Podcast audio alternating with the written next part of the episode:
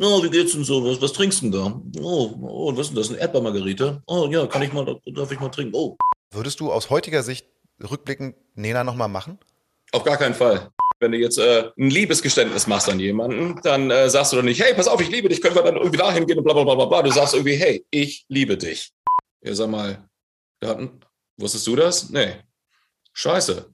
Natürlich habe ich für Drumeo zum Beispiel diesen Song in 15, 16 geschrieben oder sowas. Ist für Drumeo. Na klar, natürlich. Was soll ich machen?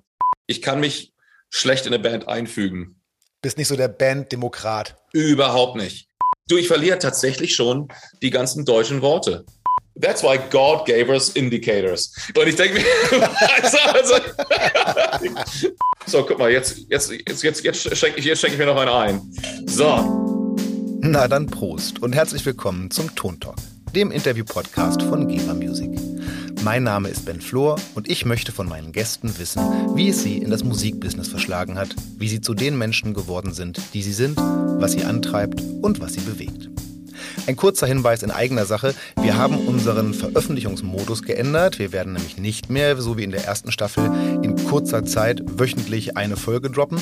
Ihr bekommt unsere Gespräche ab jetzt so im lockeren Monatstakt um die Ohren gehauen. Dadurch können wir viel, viel flexibler auf euch und auf unsere Gäste reagieren. Ob ihr das jetzt gut oder schlecht findet, schreibt es in die Kommentare oder an podcast.gebermusic.com. Da könnt ihr dann auch gleich die ersten Gästewünsche loswerden. So, aber jetzt zu meinem heutigen Gast. Kaum ein Name wurde so häufig von euch gewünscht wie seiner. Er gilt als der erste internationale Schlagzeugexport aus Deutschland und hat mit seinen Fähigkeiten am Drumset, aber auch mit seiner Art an Musik heranzugehen, die Drummerwelt mehr als einmal aus den Angeln gehoben. Wir besprechen in einem sehr ausführlichen Talk, warum er aus seiner Heimatstadt Hannover erst nach München und dann über den Teich in die Gegend von San Diego gezogen ist, warum Frank Zappa so ein großer Einfluss für ihn war und was ihn im Straßenverkehr so richtig zur Weißglut bringen kann. Ich bin für dieses Gespräch nicht nach Kalifornien gereist. Schade eigentlich sondern habe mich mit meinem Gast virtuell getroffen. Darunter hat leider die Soundqualität ein bisschen gelitten. Denn zum einen musste ich seine Stimme per Stream aufnehmen und zum anderen hat die blöde Aufnahmesoftware öfter mal was Doofes mit meiner Stimme gemacht, wenn Marco gleichzeitig gesprochen hat. Naja, ich hoffe, es ist okay für euch. Freut euch mit mir auf einen der einflussreichsten, umtriebigsten und nettesten Drummer, Komponisten, Produzenten, na halt Musiker, den die Bundesrepublik Deutschland je hervorgebracht hat. Herzlich willkommen, Marco Minnemann.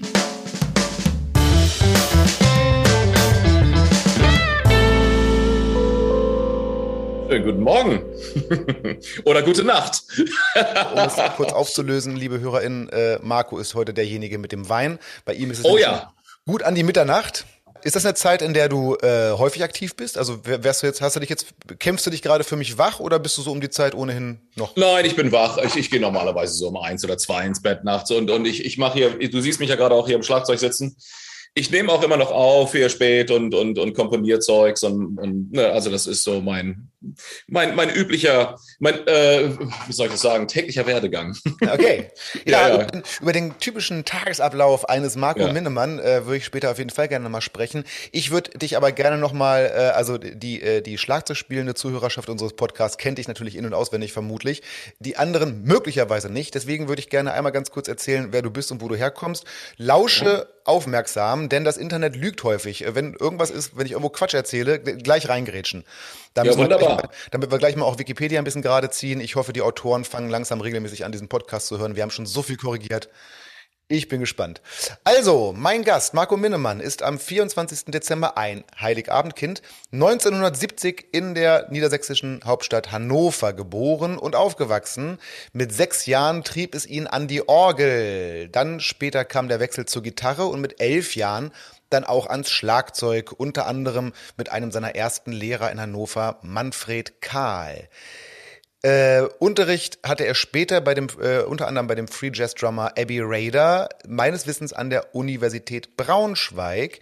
Ähm, dann gibt es einen kleinen Gap in der Erzählung, da werden wir uns nachher noch drüber unterhalten. Mit 16, das kann man nochmal sagen, hat er sich mal daran gemacht und sämtliche Zappa-Werke transkribiert. Er nennt Zappa ohnehin als einen seiner wichtigsten Einflüsse.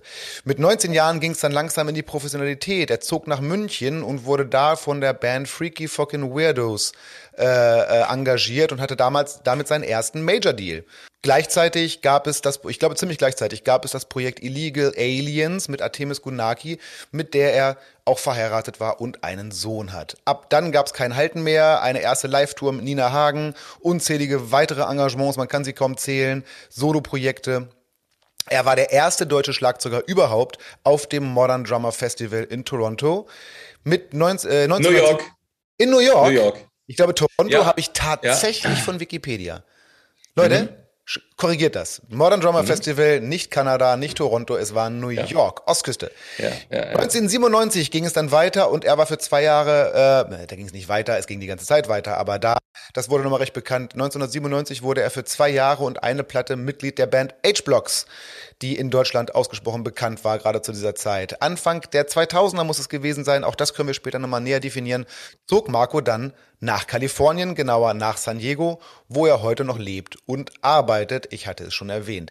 2003 produzierte er das erste Soloalbum von Paddy Kelly, auf dem er auch einige Instrumente selbst spielte und das immerhin Platz 13 der deutschen Albumcharts erreichte.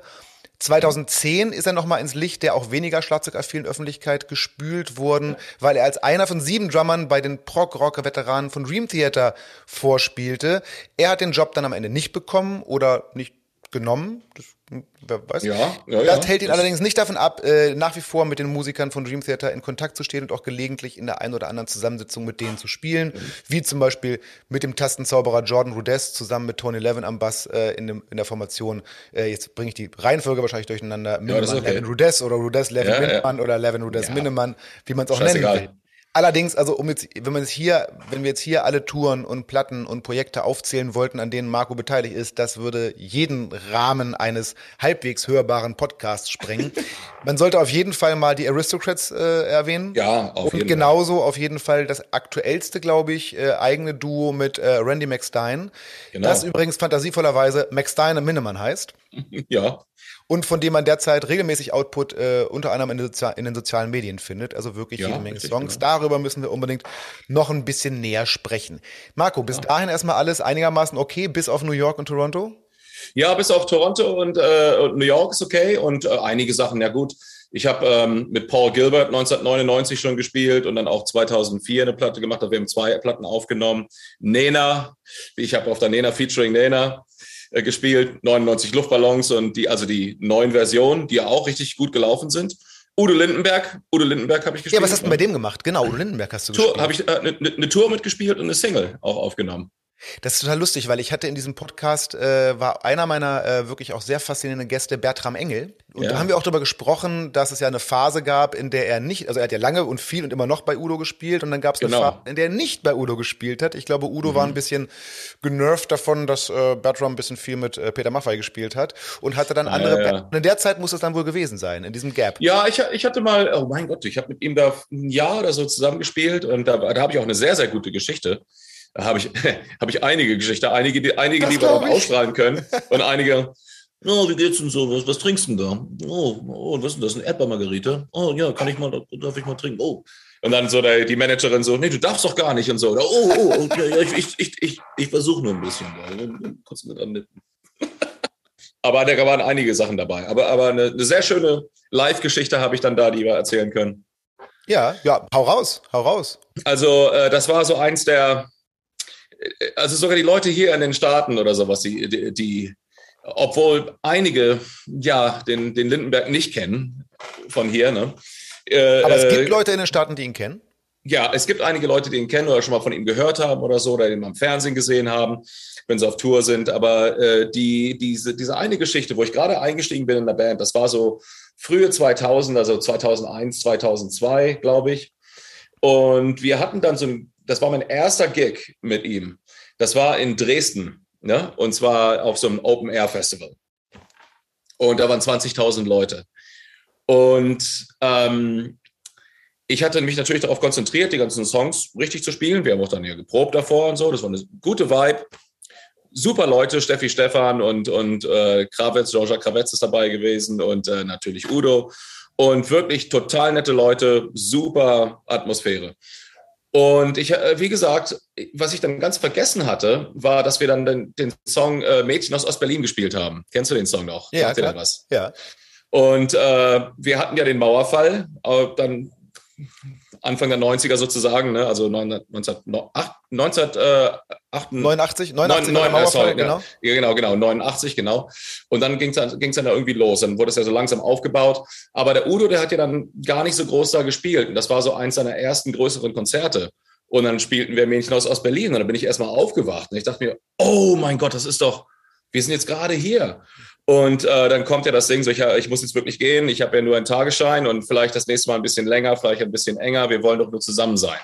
Und als diese Textzeile gekommen ist, ne, hast du 20.000 Leute weinen sehen und klatschen und alles. Das war sehr emotional. Ne? Und das sind so Sachen, die sind, äh, sind äh, wie man hier so, so, hier so schön sagt, priceless, preislos. Also das kann man nicht bezahlen. Ne? Das ist, äh, denkst du, wow, das hat einen großen Impact gehabt. Ne? Das war schön. Also das war auf jeden Fall schön. Und dann natürlich die andere, äh, die Kehrseite davon war dann natürlich Nena. Ne? Ja, äh, das ist also tatsächlich, das, äh, äh, in meinem ersten Fragenblock kommt direkt dieser Name vor, lustigerweise. Mal ganz, mal, mal ganz doof gefragt, musst du nicht beantworten, aber würdest du aus heutiger Sicht rückblickend Nena nochmal machen? Auf gar keinen Fall. Auf gar keinen Fall. Und das eigentlich aus äh, persönlichen Gründen auch. Also ja. das war wirklich sehr, naja, wie gesagt, ich will ja da nicht. Aber ich meine, die Medien, die sagen ja schon genug, ne? sagen, wir, sagen wir mal so, das war nicht, äh, sagen wir mal, die, die verbindlichste Zeit und auch die, es war, es war ein bisschen so also auch so vom musikalischen Aspekt und sowas nicht, nicht wirklich äh, der, äh, wie soll man das sagen, der Gipfel des, des Berges oder sowas. Also das muss man, ja, ich habe das schon so ein bisschen bereut, kann ich ja nicht sagen. Also immerhin bin ich ja da. Ich habe ja auch dann eine goldene Platte dafür bekommen, für die ich äh, äh, dann noch nachfragen musste zweimal, bevor sie mir die geschickt haben und dann und dann noch sechs Monate irgendwie äh, Briefe schreiben, nicht nur ich, sondern alle anderen auch, damit die endlich bezahlt werden also, und so weiter und so fort. Also es gibt halt solche Künstler und auch andere Künstler. Und ähm, wie gesagt, äh, ja, das war jetzt nicht unge un unglaublich elegant. Aber ähm, naja, ich habe das mitgemacht und äh, wir haben die Tour gemacht, die Platte natürlich gemacht davor. Und das war okay. Aber die haben mich dann auch weiter gefragt, ob ich dann äh, noch die nächste Tour mitspielen will und ich habe das abgelehnt. Sowas. Wie wählst du denn aus, für wen und was du gerne spielen möchtest? Was, was macht es für dich aus? Mittlerweile einfach nur, ich wähle einfach nur aus, was mir gefällt. Das ist wirklich genau das Ding. Also was mir zusagt, das mache ich. Also die ganzen Zeiten sind da vorbei. Ich meine, guck mal, wenn du jetzt so in den Teenage Years bist oder, oder, oder, oder, oder 20, 25, ja, dann willst du alles mitmachen. Ob das Guns N' Roses ist, Nena oder Udo Lindenberg oder, oder, oder irgendjemand. Ne? Das ist jetzt alles okay. Das ist auch völlig wertfrei jetzt gesagt. Aber ähm, ja, und irgendwann denkst du dir, Moment mal, das eine Ding, was ich da gemacht habe, das gefällt mir doch überhaupt gar nicht. Warum habe ich das überhaupt gespielt? Und ich denke mal, je mehr man irgendwie im, äh, im Katalog hat, desto mehr kann man auch darauf auf seine History, äh, Geschichte zurückblicken und dann einfach auswählen, was, was wirklich wichtig ist. Ich denke, das kommt automatisch. Ne? Das ist bei mir irgendwie äh, eher mit den Aristocrats bewusst geworden. Weil guck mal, gerade hier in den Staaten ist es so, dass die meisten Musiker, da, wie gesagt, da, da, muss ich jetzt einfach mal ein bisschen äh, ausholen. Und zwar. Sehr gerne. Wir sind der Podcast des Ausholens. Wunderbar, wunderbar. Weil hier ist es ja wirklich so, jeder größere Name wird einfach gespielt, ob man den jetzt mag oder nicht. Ne? Das passiert hier ganz oft. Und Leute können es einfach nicht verstehen, wenn du was ablehnst. Weil die denken, oh, wenn jetzt Lady Gaga kommt, dann spielst du doch wahrscheinlich Schlagzeug da, oder? Und die würden das gar nicht verstehen, wenn du jetzt sagst, äh, nö. das ist so ein Ding, das ist so, das ist so eine Sache. Du denkst ja, Moment mal, wie lange willst du das machen, Sideman, dass du irgendwie dann quasi nur der Mitarbeiter bist oder sowas? Wenn du eine erfolgreiche Band hast, zum Beispiel die Aristocrats, wir sind richtig erfolgreich mit dem Kram. Ich meine, natürlich, wir spielen nicht vor 20.000 Leuten, aber wir spielen teilweise, teilweise vor 1.000 oder 2.000 Leuten auch, hier und da. Und wir sind ein Trio und haben eine kleinere Crew. Und ähm, geldmäßig verdienen wir teilweise mehr, als wenn wir auf Tour mit einem größeren Act sind. Und das ist unsere eigene Musik und wir kriegen auch Royalties. Also insofern, muss man, das muss man sich mal überlegen. Aber wir, die meisten Musiker hier sind schon so gepolt, dass sobald irgendwie was auftaucht, was kommerziell erfolgreich sein könnte, oh ja, da muss ich hin. Bei die meisten Musiker hier muss man mal sagen, ich meine, du lebst im Gro man könnte sagen so im größeren Einzugsgebiet LA. Das heißt, äh, also in der Gegend, wo so ey die die Studioszene weltweit eigentlich überhaupt. Also wir reden jetzt tatsächlich von ja. The Greatest, so und also von der Szene redest du aber auch. Von Weil der Szene rede ich, genau. Da gibt's auch aber, ja. ich meine, da gibt's auch, auch Koryphäen, die da irgendwie, also die mit Sicherheit jetzt nicht mehr jeden Shit mitspielen. Oder ist es, oder ist es so, ist es so Gestus? Also ist das einfach so, wenn man fragt, spielt man eigentlich, wenn man Zeit hat? Ja, du, es gibt, es gibt dann die Menschen, die immer schon das gemacht, die ja schon immer gemacht haben, seit, seit, seit 40 Jahren teilweise. Und das sind dann einfach, äh, ja, das hat sich bei denen so, so eingebrannt, ne, wie man so schön sagt. Und dann machen die das auch. Und das ist auch wunderbar. Aber das sind dann auch oftmals Musiker, die nie ein Soloalbum gemacht haben, zum Beispiel, oder die nie eine eigene Karriere hatten. Ja, manchmal ist es aber, aber manchmal ist es auch gar nicht so. Also ich meine, wenn ich jetzt, wo wir gerade von LA reden, wenn ich so an Vinny Colaiuta denke zum Beispiel, ja, der ja, ja, wirklich alles rauf und runter gespielt hat und eine unfassbare Schlagzeugerkarriere oder ein unfassbarer Schlagzeuger ist. Und der hat äh, ich kenne jedenfalls nur das eine, eine Soloplatte gemacht, auf der auch Richtig. eine Nummer ist, die ich echt gut finde. Und ansonsten muss ich ehrlich sagen, Ansonsten muss ich sagen, es ist schon, eine, hat ein Schlagzeuger eine Soloscheibe gemacht, was nicht unbedingt immer schön ist. Also mehr Schlagzeuger als Musiker. Also manchmal ja, ja. ist es jetzt auch nicht schlimm, wenn die Solo-Karriere nicht. Ja, du, ich muss ganz ehrlich, guck mal, ich bin ja immer rangegangen, als äh, da ich ja erst Orgel und Gitarre auch dann gespielt habe und das auch nach wie vor alles mache gehe ich immer eher als Komponist an die ganze Geschichte ran. Also ich denke nie wirklich vorwiegend als Schlagzeuger. Natürlich, wenn mich jemand bucht auf einem Drum-Festival oder ich soll irgendwie mal ein Schlagzeugvideo machen, das mache ich auch gerne. Ja, natürlich mache ich dann auch ein Schlagzeugvideo und zeige das. Ne? Aber wenn du mich so siehst, oder was ich so auch auf Social Media poste, du siehst, äh, Ständig mit Gitarre? Oftmals, dass ich mit Gitarre da bin oder auch Songs schreibe oder auch dann Texte irgendwie erkläre und den ganzen Kram. Das ist wirklich das, wo, wo ich mit angefangen habe und wo ich auch mit aufhöre. Und, wo du mit ähm, angefangen hast? Also das ja, heißt, wo du jetzt in deiner Musik, in deinem musikalischen Werdegang warst du als erster sozusagen Komponist? Ja, natürlich. Wenn du mal die ganzen ersten Platten von mir siehst, in den Anfang der 90er, Mitte der 90er von Illegal Aliens und, und, und auch meine Solo-Platten, das sind alles songorientierte Sachen. Guck mal, es gibt drei verschiedene zwei, ich würde mal sagen, zwei, zwei verschiedene Aspekte, ne? oder drei, sagen wir mal drei. Und das habe ich aber immer auch alles umarmt und zwar auch nie, und auch nie kritisiert, weil ich hatte diese ganzen Facetten. Ich bin ja klassisch trainierter Musiker sozusagen und ich war auch daran wirklich an Wissenschaft interessiert, also an, an, der, an, an der Knowledge ne, sozusagen. Ne? Das heißt irgendwie, dass ich mich wirklich interessiert habe, also auch das Schlagzeug weiterzubringen, weil ich hatte Sachen von meiner Orgel, äh, von dem Orgelunterricht einfach übernommen. Also was ich mit dem Fußbass gespielt habe, dachte ich mir, Mensch, du, ich würde aber auch gerne Paradiddle, die ich bei George Lawrence Stone im Buch gesehen, im Buch gesehen habe, mit den Hi-Hats spielen ne? und nicht nur mit, der, äh, mit den Händen.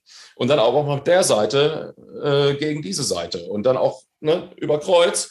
Und das, das hat wunderbar funktioniert. Und das war für mich ein, ries ein großartiges Gefühl. Und zwar gar nicht jetzt, oh, ich habe jetzt was technisch erreicht, was die Leute jetzt irgendwie wegbläst, sondern einfach nur, wow, ich habe irgendwas jetzt gemacht, was ich in meinem Kopf gehört habe, was ich vorher nie gehört habe. Und, und das ist sowieso so ein Ding, was ich bei dir ganz oft mitkriege, dass du Dinge gar nicht so machst und denkst, alles geil, sondern dass du Dinge scheinbar vorher hörst in dir und dann ja. rausfindest. Also dein ganzes, das vielleicht auch für die äh, liebe Nicht-SchlagzeugerInnen äh, bitte ganz kurz, falls es äh, euch zu nerdig ist, spul kurz vor, aber das muss jetzt sein. Du, du hast ja ähm, unter anderem zwei Bücher rausgebracht. Das erste davon mhm. heißt, wenn ich richtig, äh, äh, Extreme Interdependence, ist das, heißt das so? Ja. Ist das richtig? Maximum ja, Interdependence, so? Ja, nee, das heißt Extreme Interdependence und das andere heißt Maximum Minimum. And, so. Uh, und äh, dieses Kram in dem Buch, äh, da erzählst du mal irgendwann, äh, du erzählst irgendwann im Inter Interview äh, genau diesen Werdegang. Also du hattest ja. im Kopf, das müsste ich eigentlich jetzt so und so machen können. Ja. Dann hast du, was du im Kopf hast, geübt, was ich einen total abgefahrenen Ablauf finde, also einen total musikalischen Ablauf, aber ich finde es schon crazy. Äh, dann hast du geübt, was du schon im Kopf hattest, bis du es konntest. Und daraus basiert dann so ein bisschen das Material deines ersten Buches. Aber ich finde diesen, also es ist schon extrem komponistischer äh, Approach. Also so. Ja, und, und äh, ich hoffe auch, dass, eigentlich, dass die Leute das richtig verstehen. Und zwar, ähm, das war ja auch gerade die Zeit, wo das dann rausgekommen ist, diese Bücher. Nebenbei der äh, Extreme Interdependence, das war gar nicht meine Idee. Also der, den, den, den Titel, das hat dann Warner Brothers äh, gewählt. Äh, und Dom Formularo, der hat dann auch noch, oh, das, what you do is not, is not independence, that's interdependence. Und das hat denen gefallen. Und wir haben uns alle totgelacht und haben gedacht, und ich habe schon gedacht, ich war ein bisschen skeptisch. Ich dachte, Mensch, du, also da, äh, da geht es dann wieder in so eine, in so eine, in so eine Sportmusikliga, aber das, das will ich ja gar nicht. Deswegen habe ich das dann auch so erklärt im Buch. Und, ähm, und das einfach nur als, äh, als eine, wie soll man das sagen, eine Vorlage zu Komposition und zu, zum, zu, zur Freiheit am Drumset ne, zu wählen. Und das war ja auch gerade die Zeit, wo die Schlagzeuger quasi die, diese ganze äh, Recognition, diese Aufmerksamkeit bekommen hatten, äh, äh, hatten, was die Gitarristen ja in den 80ern hatten. Diese ganze Shredding und höher und weiter und wer kann mehr Extreme und was. Und, und wir Drummer hatten das dann irgendwie komischerweise. Also mit Veröffentlichungen und sowas dann Anfang, ja, Ende der 90er, Anfang 2000, da ging das mal so für vier Jahre los und da hat jeder seine DVDs rausgebracht. Genau, Hudson ist ganz groß geworden. Ne? Ah, da, ja, und dann war es auf einmal alles weg. Ne? Ja. Aber das, das habe ich irgendwie ziemlich schnell kommen sehen und ich habe das ja immer nur am Rand so mal gemacht. Ich habe dann da so ein paar Sachen rausgebracht und klar erkläre ich gerne mein, mein Konzept und nach wie vor poste ich auch mal darüber. Aber ich äh, will immer sicherstellen oder sicher gehen, dass die Menschen einfach wissen, dass ich ein Komponist bin und nicht äh, das einfach dazu mache, um technisches Feuerwerk abzuliefern. Ne? Aber äh, ich denke, da gibt es halt, wie ich das, äh, das, schon angedeutet habe, so drei verschiedene Facetten, die ich aber auch alle dann umarme, sozusagen embrace. Und zwar, wenn du jetzt mal gerade nichts zu sagen hast, was jetzt irgendwie, sagen wir mal, fundamental wichtig ist oder essentiell, mit wenigen Worten, tja, dann sagst du es halt mit vielen Noten. Ne? Da gibt's diese, diese Art, ne? Von dann, okay, dann schreibe ich jetzt mal irgendwas, was die Leute äh, ähm, umhaut oder ein Feuerwerk oder irgendwas, aber das sagt dann einfach nicht viel anderwertig, ne? sondern das, hören, das hören sich dann Menschen an und sagen, oh, hast du das gehört? Und das ist auch okay, da habe ich auch einige Songs von. Und dann gibt es halt die Songs, die dann halt wirklich nur mit Atmosphäre arbeiten oder auch mit Sound und Groove, was wirklich essentiell wichtig ist, denke ich mal. Und dann halt aber auch die lyrische Basis, ne? Also dann wirklich zu schreiben und du kannst mit wirklich mit wenigen Worten irgendwas aussagen. Das sind so also zwei und drei sind eher so meine, ist eher so meine Auswahl, meine, äh, äh, der vorwiegende Aspekt. Aber ich, äh, ich kann natürlich nicht ausschlagen, dass, dass, dass, dass, dass äh, technische Aspekte auch wichtig sind. Ich finde das toll, einfach irgendwie mal so die Grenzen zu brechen hier und da. Ne? Und ab und zu, genau wenn genau es richtig ist, mal das auszupacken. Und dann so, wow, was war das denn? Ne? Das finde ich cool. Weil, guck mal, das ist, das ist ja wie Sprachenlernen. Ne? Und ich finde das dann immer so witzig. Ah, das finde ich no. ein super Vergleich. Ich finde das den besten Vergleich.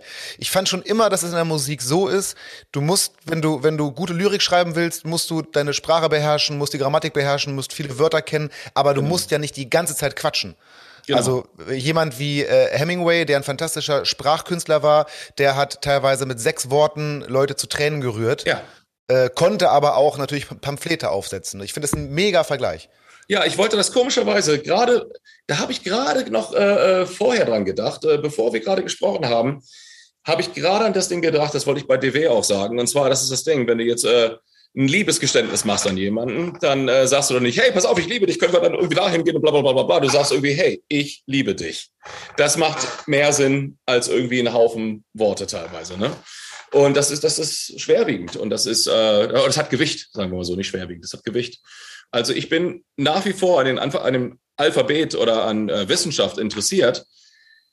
Und ich finde das immer so lustig, wenn Menschen, guck mal, wenn Menschen, die das verstehen, was wir machen, die beschweren sich nie darüber. Die finden das toll, was du dann irgendwie da postest oder sowas und sagen, wow, das ist eine coole Sache und stellen super Fragen oder sind davon inspiriert. Und dann gibt es natürlich Menschen, die dann auch sagen, wenn du irgendwas Kompliziertes gerade spielst oder sowas, ja, aber wozu brauche ich denn das? Ist das denn musikalisch oder sowas, ne? Und, das, und dann gibt es auch die Leute, wenn ich was ganz Einfaches schreibe, die dann sagen, du hast doch damals auch die Independence gemacht, das ist jetzt ja gerade nur, weißt du, also du, ab und zu, du kannst nie alle glücklich machen, da ist immer irgendjemand, ne? Aber, aber das Ding ist, was ich, was ich damit sagen will, also natürlich habe ich für Drumeo zum Beispiel diesen Song in 15, 16 geschrieben oder sowas, ist für Drumeo, na klar, natürlich, was soll ich machen? Und das finde ich aber auch okay. Ich habe das dann halt äh, quasi dissected, wie sagt man das in Deutsch? Ich verlerne schon die Sprache. Unterteilt? Unterteilt, dissected, dissected genau. Und zwar, ähm, wie man das dann halt quasi teilt auf fünf oder drei, dass dann quasi eine gleichwertige Nummer bekommt. Ich kann mich und, an das Video erinnern, den Knoten im Gehirn habe ich jetzt noch. Ja, und ich, den Song habe ich innerhalb von zwei Stunden im Hotel geschrieben, weil ich da gerade von Steve Hackett äh, gekommen bin, von den Rehearsals, wo ich damit gespielt habe. Naja, pass auf, aber das, das Ding war, es gibt ja kaum einen, der sich über äh, Wissenschaft beschwert, dass, dass, dass die Knowledge haben oder sowas. Ne? Das, also das, ist, das, das war für mich immer schon eine ganz komische Sache. Es muss ja nicht peinlich sein, dass man irgendwie was gelernt hat. Ne? Also das Erlernte quasi irgendwie auch zu praktizieren.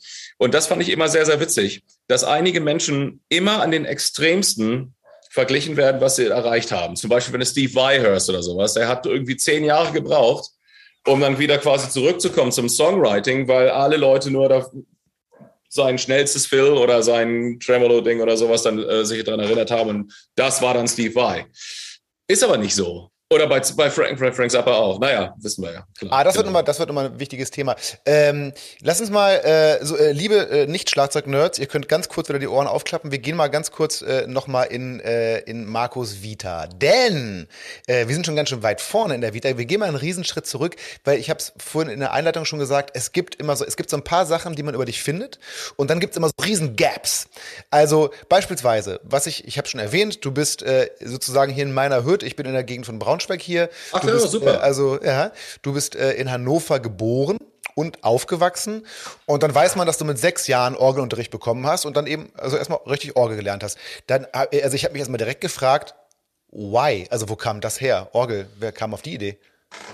Ähm, meine erste musikalische äh, Offenbarung sozusagen war Queen. Und zwar, mein, meine Eltern haben eine super große äh, äh Schallplattensammlung, also 10.000 Platten oder was weiß ich was. Also ich bin immer mit Musik aufgewachsen, die ganze Zeit schon. Das war einfach immer da und immer vorwiegend, nicht vorwiegend, aber ja, doch mit dem Essen Musik gehört oder abends. Und mein Vater hat auch immer dann die coolsten neuen Platten am Start. Und ähm, ein großer Jethro Tull-Fan. Äh, das heißt also, ich habe viel davon gehört. Dann habe ich auch immer auf Konzerte mitgenommen. Und dann war dann irgendwie eines Tages Queen News of the World da und mit diesem Albumcover mit den Robotern so. Ich dachte wow, und ich war gerade mal sechs Jahre alt. Und dann ging We Will Rock You los. Ich dachte mir, what the fuck? Und das war, das, das war so, okay, was ist das denn jetzt? Also im, im, guten Sinne. Und dann kam gleich danach We Are the Champions und irgendwie hat mich das direkt berührt. Ich habe dann quasi den Tennisschläger genommen von meinen Eltern und das war dann die Luftgitarre geworden. Habe ich dann auf dem Teppich auf diesem Teppich gespielt, der dann quasi meine Bühne war und dann zu, äh, zum, Tennisschläger, ey geil. Damals haben alle Tennis gespielt und ich hatte das auch. Ich, hab, ich kann mich genau erinnern. Tennisschläger in der Hand hatte irgendwie Seiten. ja. Genau, genau, genau. Sogar mehr Seiten als eine Gitarre, ne? So, ja, insofern, insofern und das war so, das war so, so, so, die, so die erste Eingabe und und dann hat er mich dann mit hingenommen zum äh, Freund von ihm, der ähm, mit dem er gearbeitet hat und der hat eine Band gehabt. Der hat dann so ähm, der hat dann, ich glaube, die haben so Covers, aber auch so ein paar eigene Sachen gespielt. Und der war Schlagzeuger, ne? Und da habe ich mich dann einfach hingesetzt. Ich war da fünf Jahre alt oder so. Ich habe kaum das Fußpedal erreichen können. Und äh, das war sehr, sehr lustig, weil ich habe ich es sofort verstanden. Die haben, glaube ich, einen Beatles-Song gespielt. Und ich habe mich dann einfach hingesetzt und habe das einfach mitgegroovt mit dem Gitarristen. Und ich werde nie das Gesicht von dem Gitarristen vergessen. Der hat dann einfach so fuck, der hat ja Timing und oh, wow. Und da guckt mein Vater noch so an. Und die haben sie, äh, der hat dann gleich mir eine Snare mitgegeben, ne? der, der Schlagzeuger dann danach. Und ähm, das Ding, was mein Vater dann gesagt hat, da ich noch so jung war, der hat mich dann zum Orgelunterricht geschickt. Und zwar, also mich natürlich gefragt, ob ich das will. Und zwar wollte er, dass ich Harmonielehre erstmal bekomme, bevor ich dann ans Schlagzeug rangehe. Was ich auch nie bereut habe. Absolut, sehr gute Entscheidung. Also tatsächlich Klavier, Orgel, also bei Orgel ist dann echt nochmal ein Zacken drüber. Wenn man, also du hast richtig, äh, richtig Orgel ja, ja. so mit äh, drei Manualen und also vor das Programm. Ja, zwei Manualen und zwar also hier war das zwei ja oben und, aber Füße, ne? Ja, ja, Füße und dann halt äh, Griffhand und dann äh, die Melodie und dann später im, äh, also so nach einem, zwei Jahren, dann ging es dann los, wo man das alternated hat, also wo man quasi das dann also quasi deine erste Independence-Übung quasi. Äh, genau. Okay, aber genau dann, ist ja, dann, ist ja, schon mal eine Erzählung nicht ganz richtig, also nicht ganz richtig, weil, dazu kommen wir gleich, äh, laut offizieller Vita hast du mit elf Jahren angefangen Schlagzeug zu spielen. Stimmt dann gar nicht, du hast mit fünf schon angefangen Schlagzeug zu spielen, zumindest in diesem Spot sozusagen. ähm, und du hast dann auch wirklich, ich glaube, also bestimmt äh, irgendwie drei Jahre Unterricht gehabt. Also du hast richtig Orgel gespielt. Also jetzt auch ja, nicht, ja. kein, es war jetzt kein drei Monats Ausflug. Nee, nee, nee, nee, nee, das war richtig. Und ja, ja. jetzt komme ich, jetzt habe ich unterschiedliche Informationen. Die eine Quelle sagt, dass du mit elf dann gleichzeitig zu Gitarre und Schlagzeug gewechselt bist. Eine andere Quelle sagt, dass du schon in der Orgelzeit ziemlich bald angefangen hast, Gitarre zu spielen und dann eben mit elf Schlagzeug. Was stimmt denn jetzt? Naja, also ich hatte eine Gitarre zu Hause, aber das heißt noch lange ja, nicht, dass wann, ich irgendwie wann spielt man Gitarre, ja. Also ich würde sagen, dass ich, glaube ich, äh, tatsächlich äh, ein bisschen später angefangen habe, Gitarre zu spielen. Ich glaube, da habe ich schon das Schlagzeug äh, der Schlagzeug war das, das war so mein Hauptinstrument. Da war ich dann voll drauf und dran, das zu lernen und habe dann auch mit Bands schon gespielt und auch tatsächlich schon Gigs gemacht, wo ich dann 12 und 13 Jahre alt war. Und, Jazz-Trio, ähm, ne?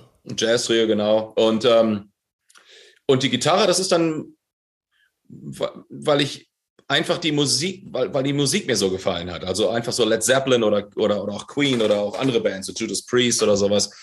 Das war sehr gitarrenlastige Musik teilweise und, und ich wollte das halt eigentlich immer schon umsetzen, weil ich hatte Riff-Ideen in meinem Kopf ne? und einfach so Harmoniensachen und ich wollte das einfach machen. Und ich werde das auch nie vergessen, wo ich dann irgendwie so die ersten Riffs gelernt habe, dachte ich mir, wow, das ist cool.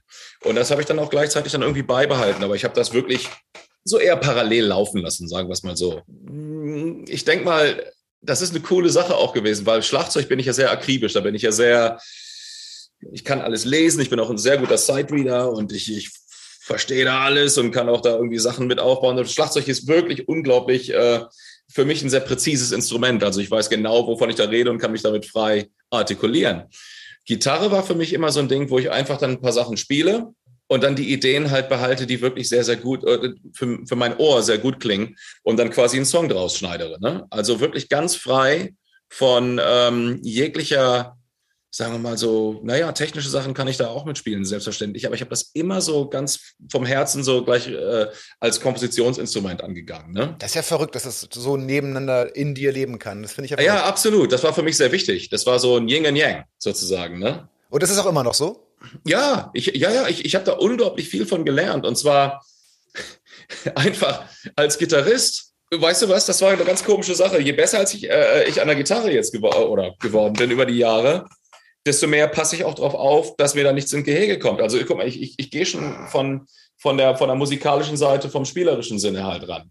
Weil ich denke mir schon, hey, warte mal, den Phil, den kannst du da gar nicht spielen, weil da singe ich gerade irgendwelche Worte oder da ist gerade das Riff, was ich auch gerne wirklich hören würde. Das heißt, man geht dem aus dem Wege.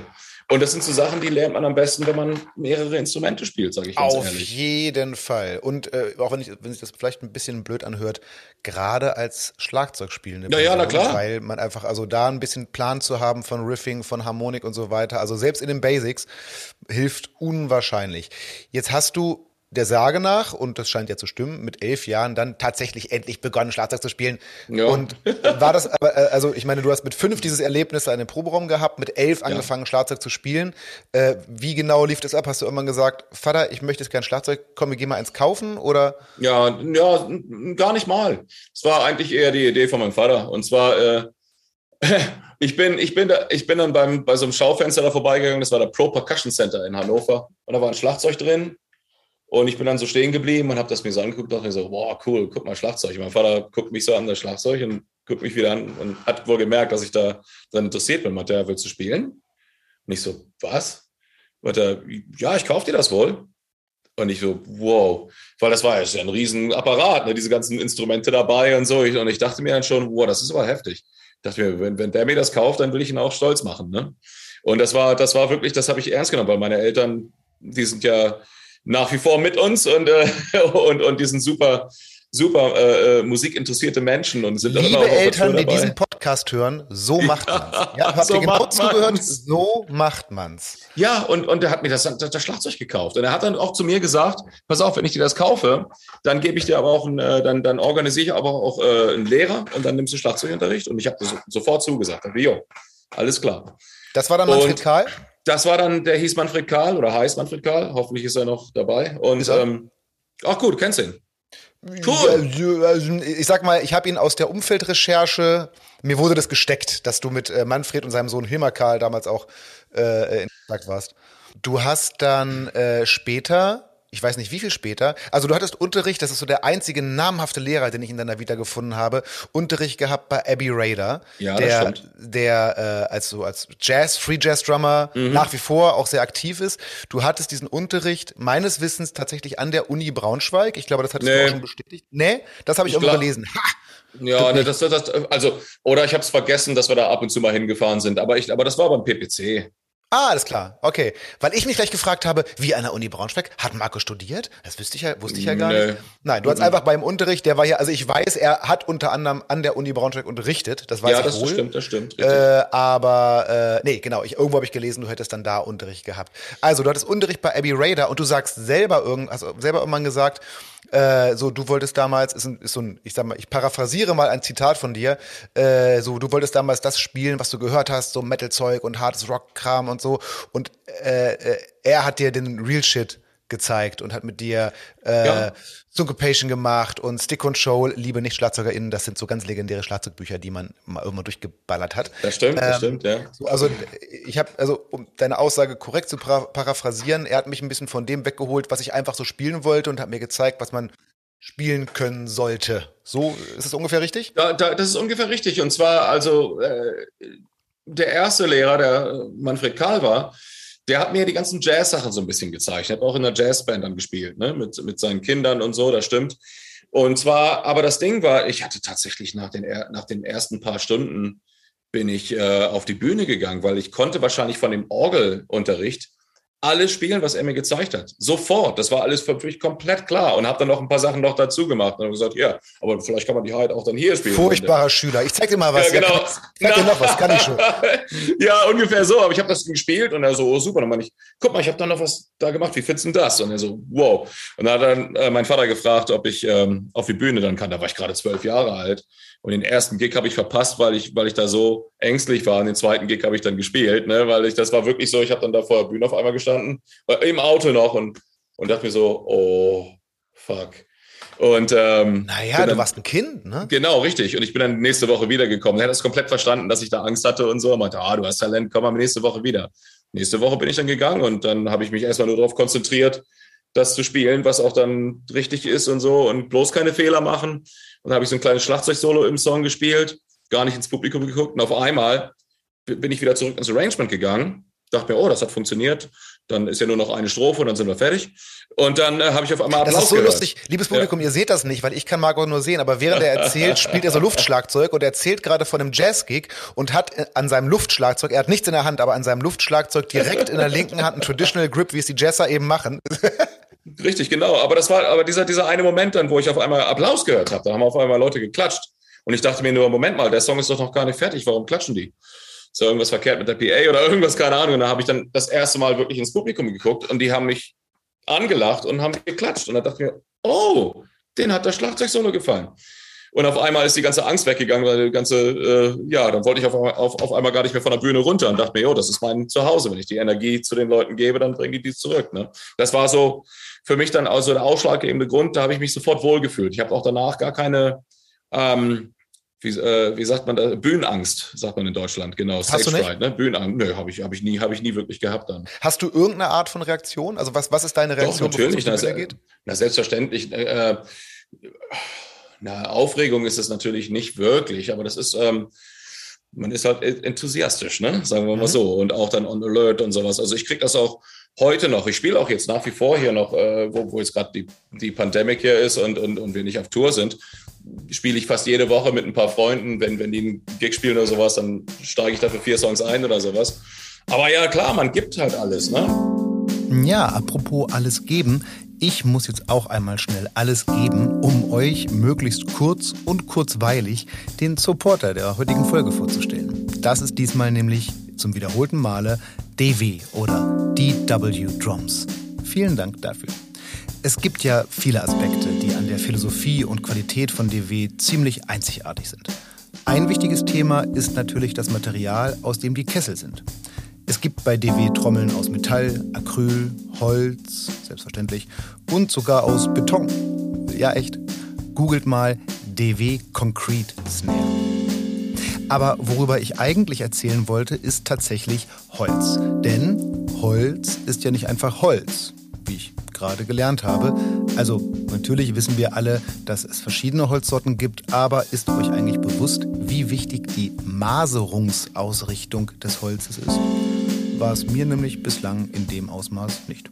Und weil das so ist und weil DW Mastermind John Good totaler Holznerd ist, kann man im DW Custom Shop, also wenn man sich sein eigenes Custom Set zusammenstellt, nicht nur zwischen verschiedenen Holzarten wählen, was den Sound ja schon mal wesentlich beeinflusst.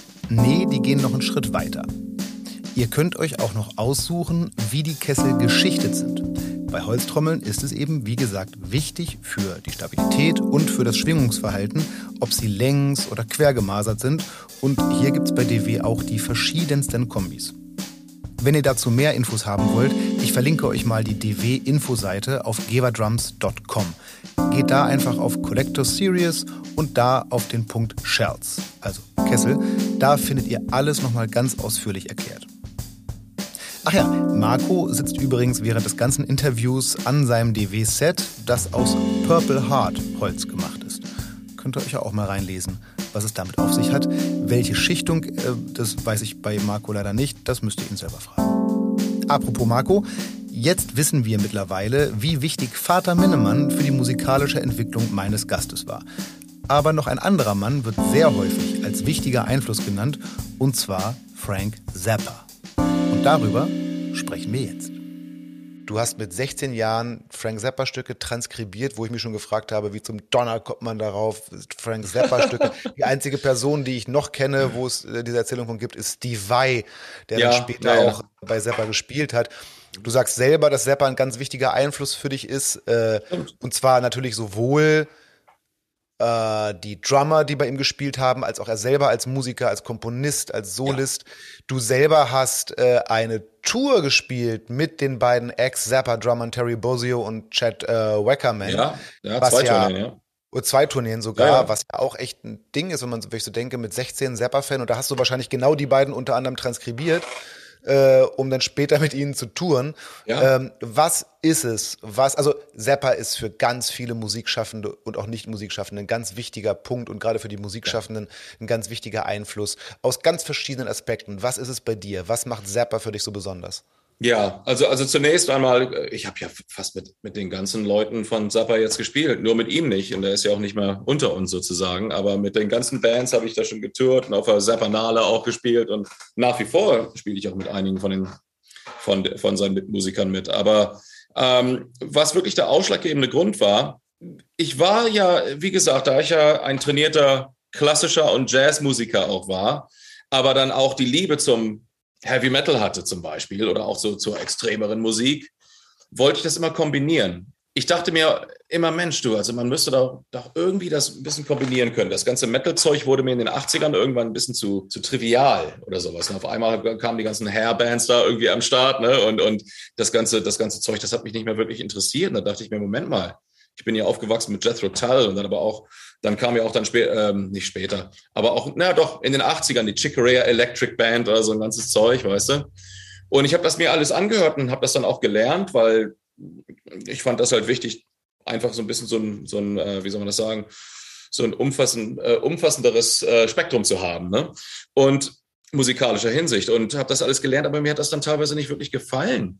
Ich dachte mir, Mensch, ich höre mir Judas Priest an oder irgendwelches andere Zeugs und aber ich lerne sowas wie Chicorea Electric Band, obwohl mir das überhaupt gar nicht gefällt. Ich, also ich würde mir das gar nicht anhören weil mir, mir gefallen diese Songs nicht und das ganze Rumgewichse da.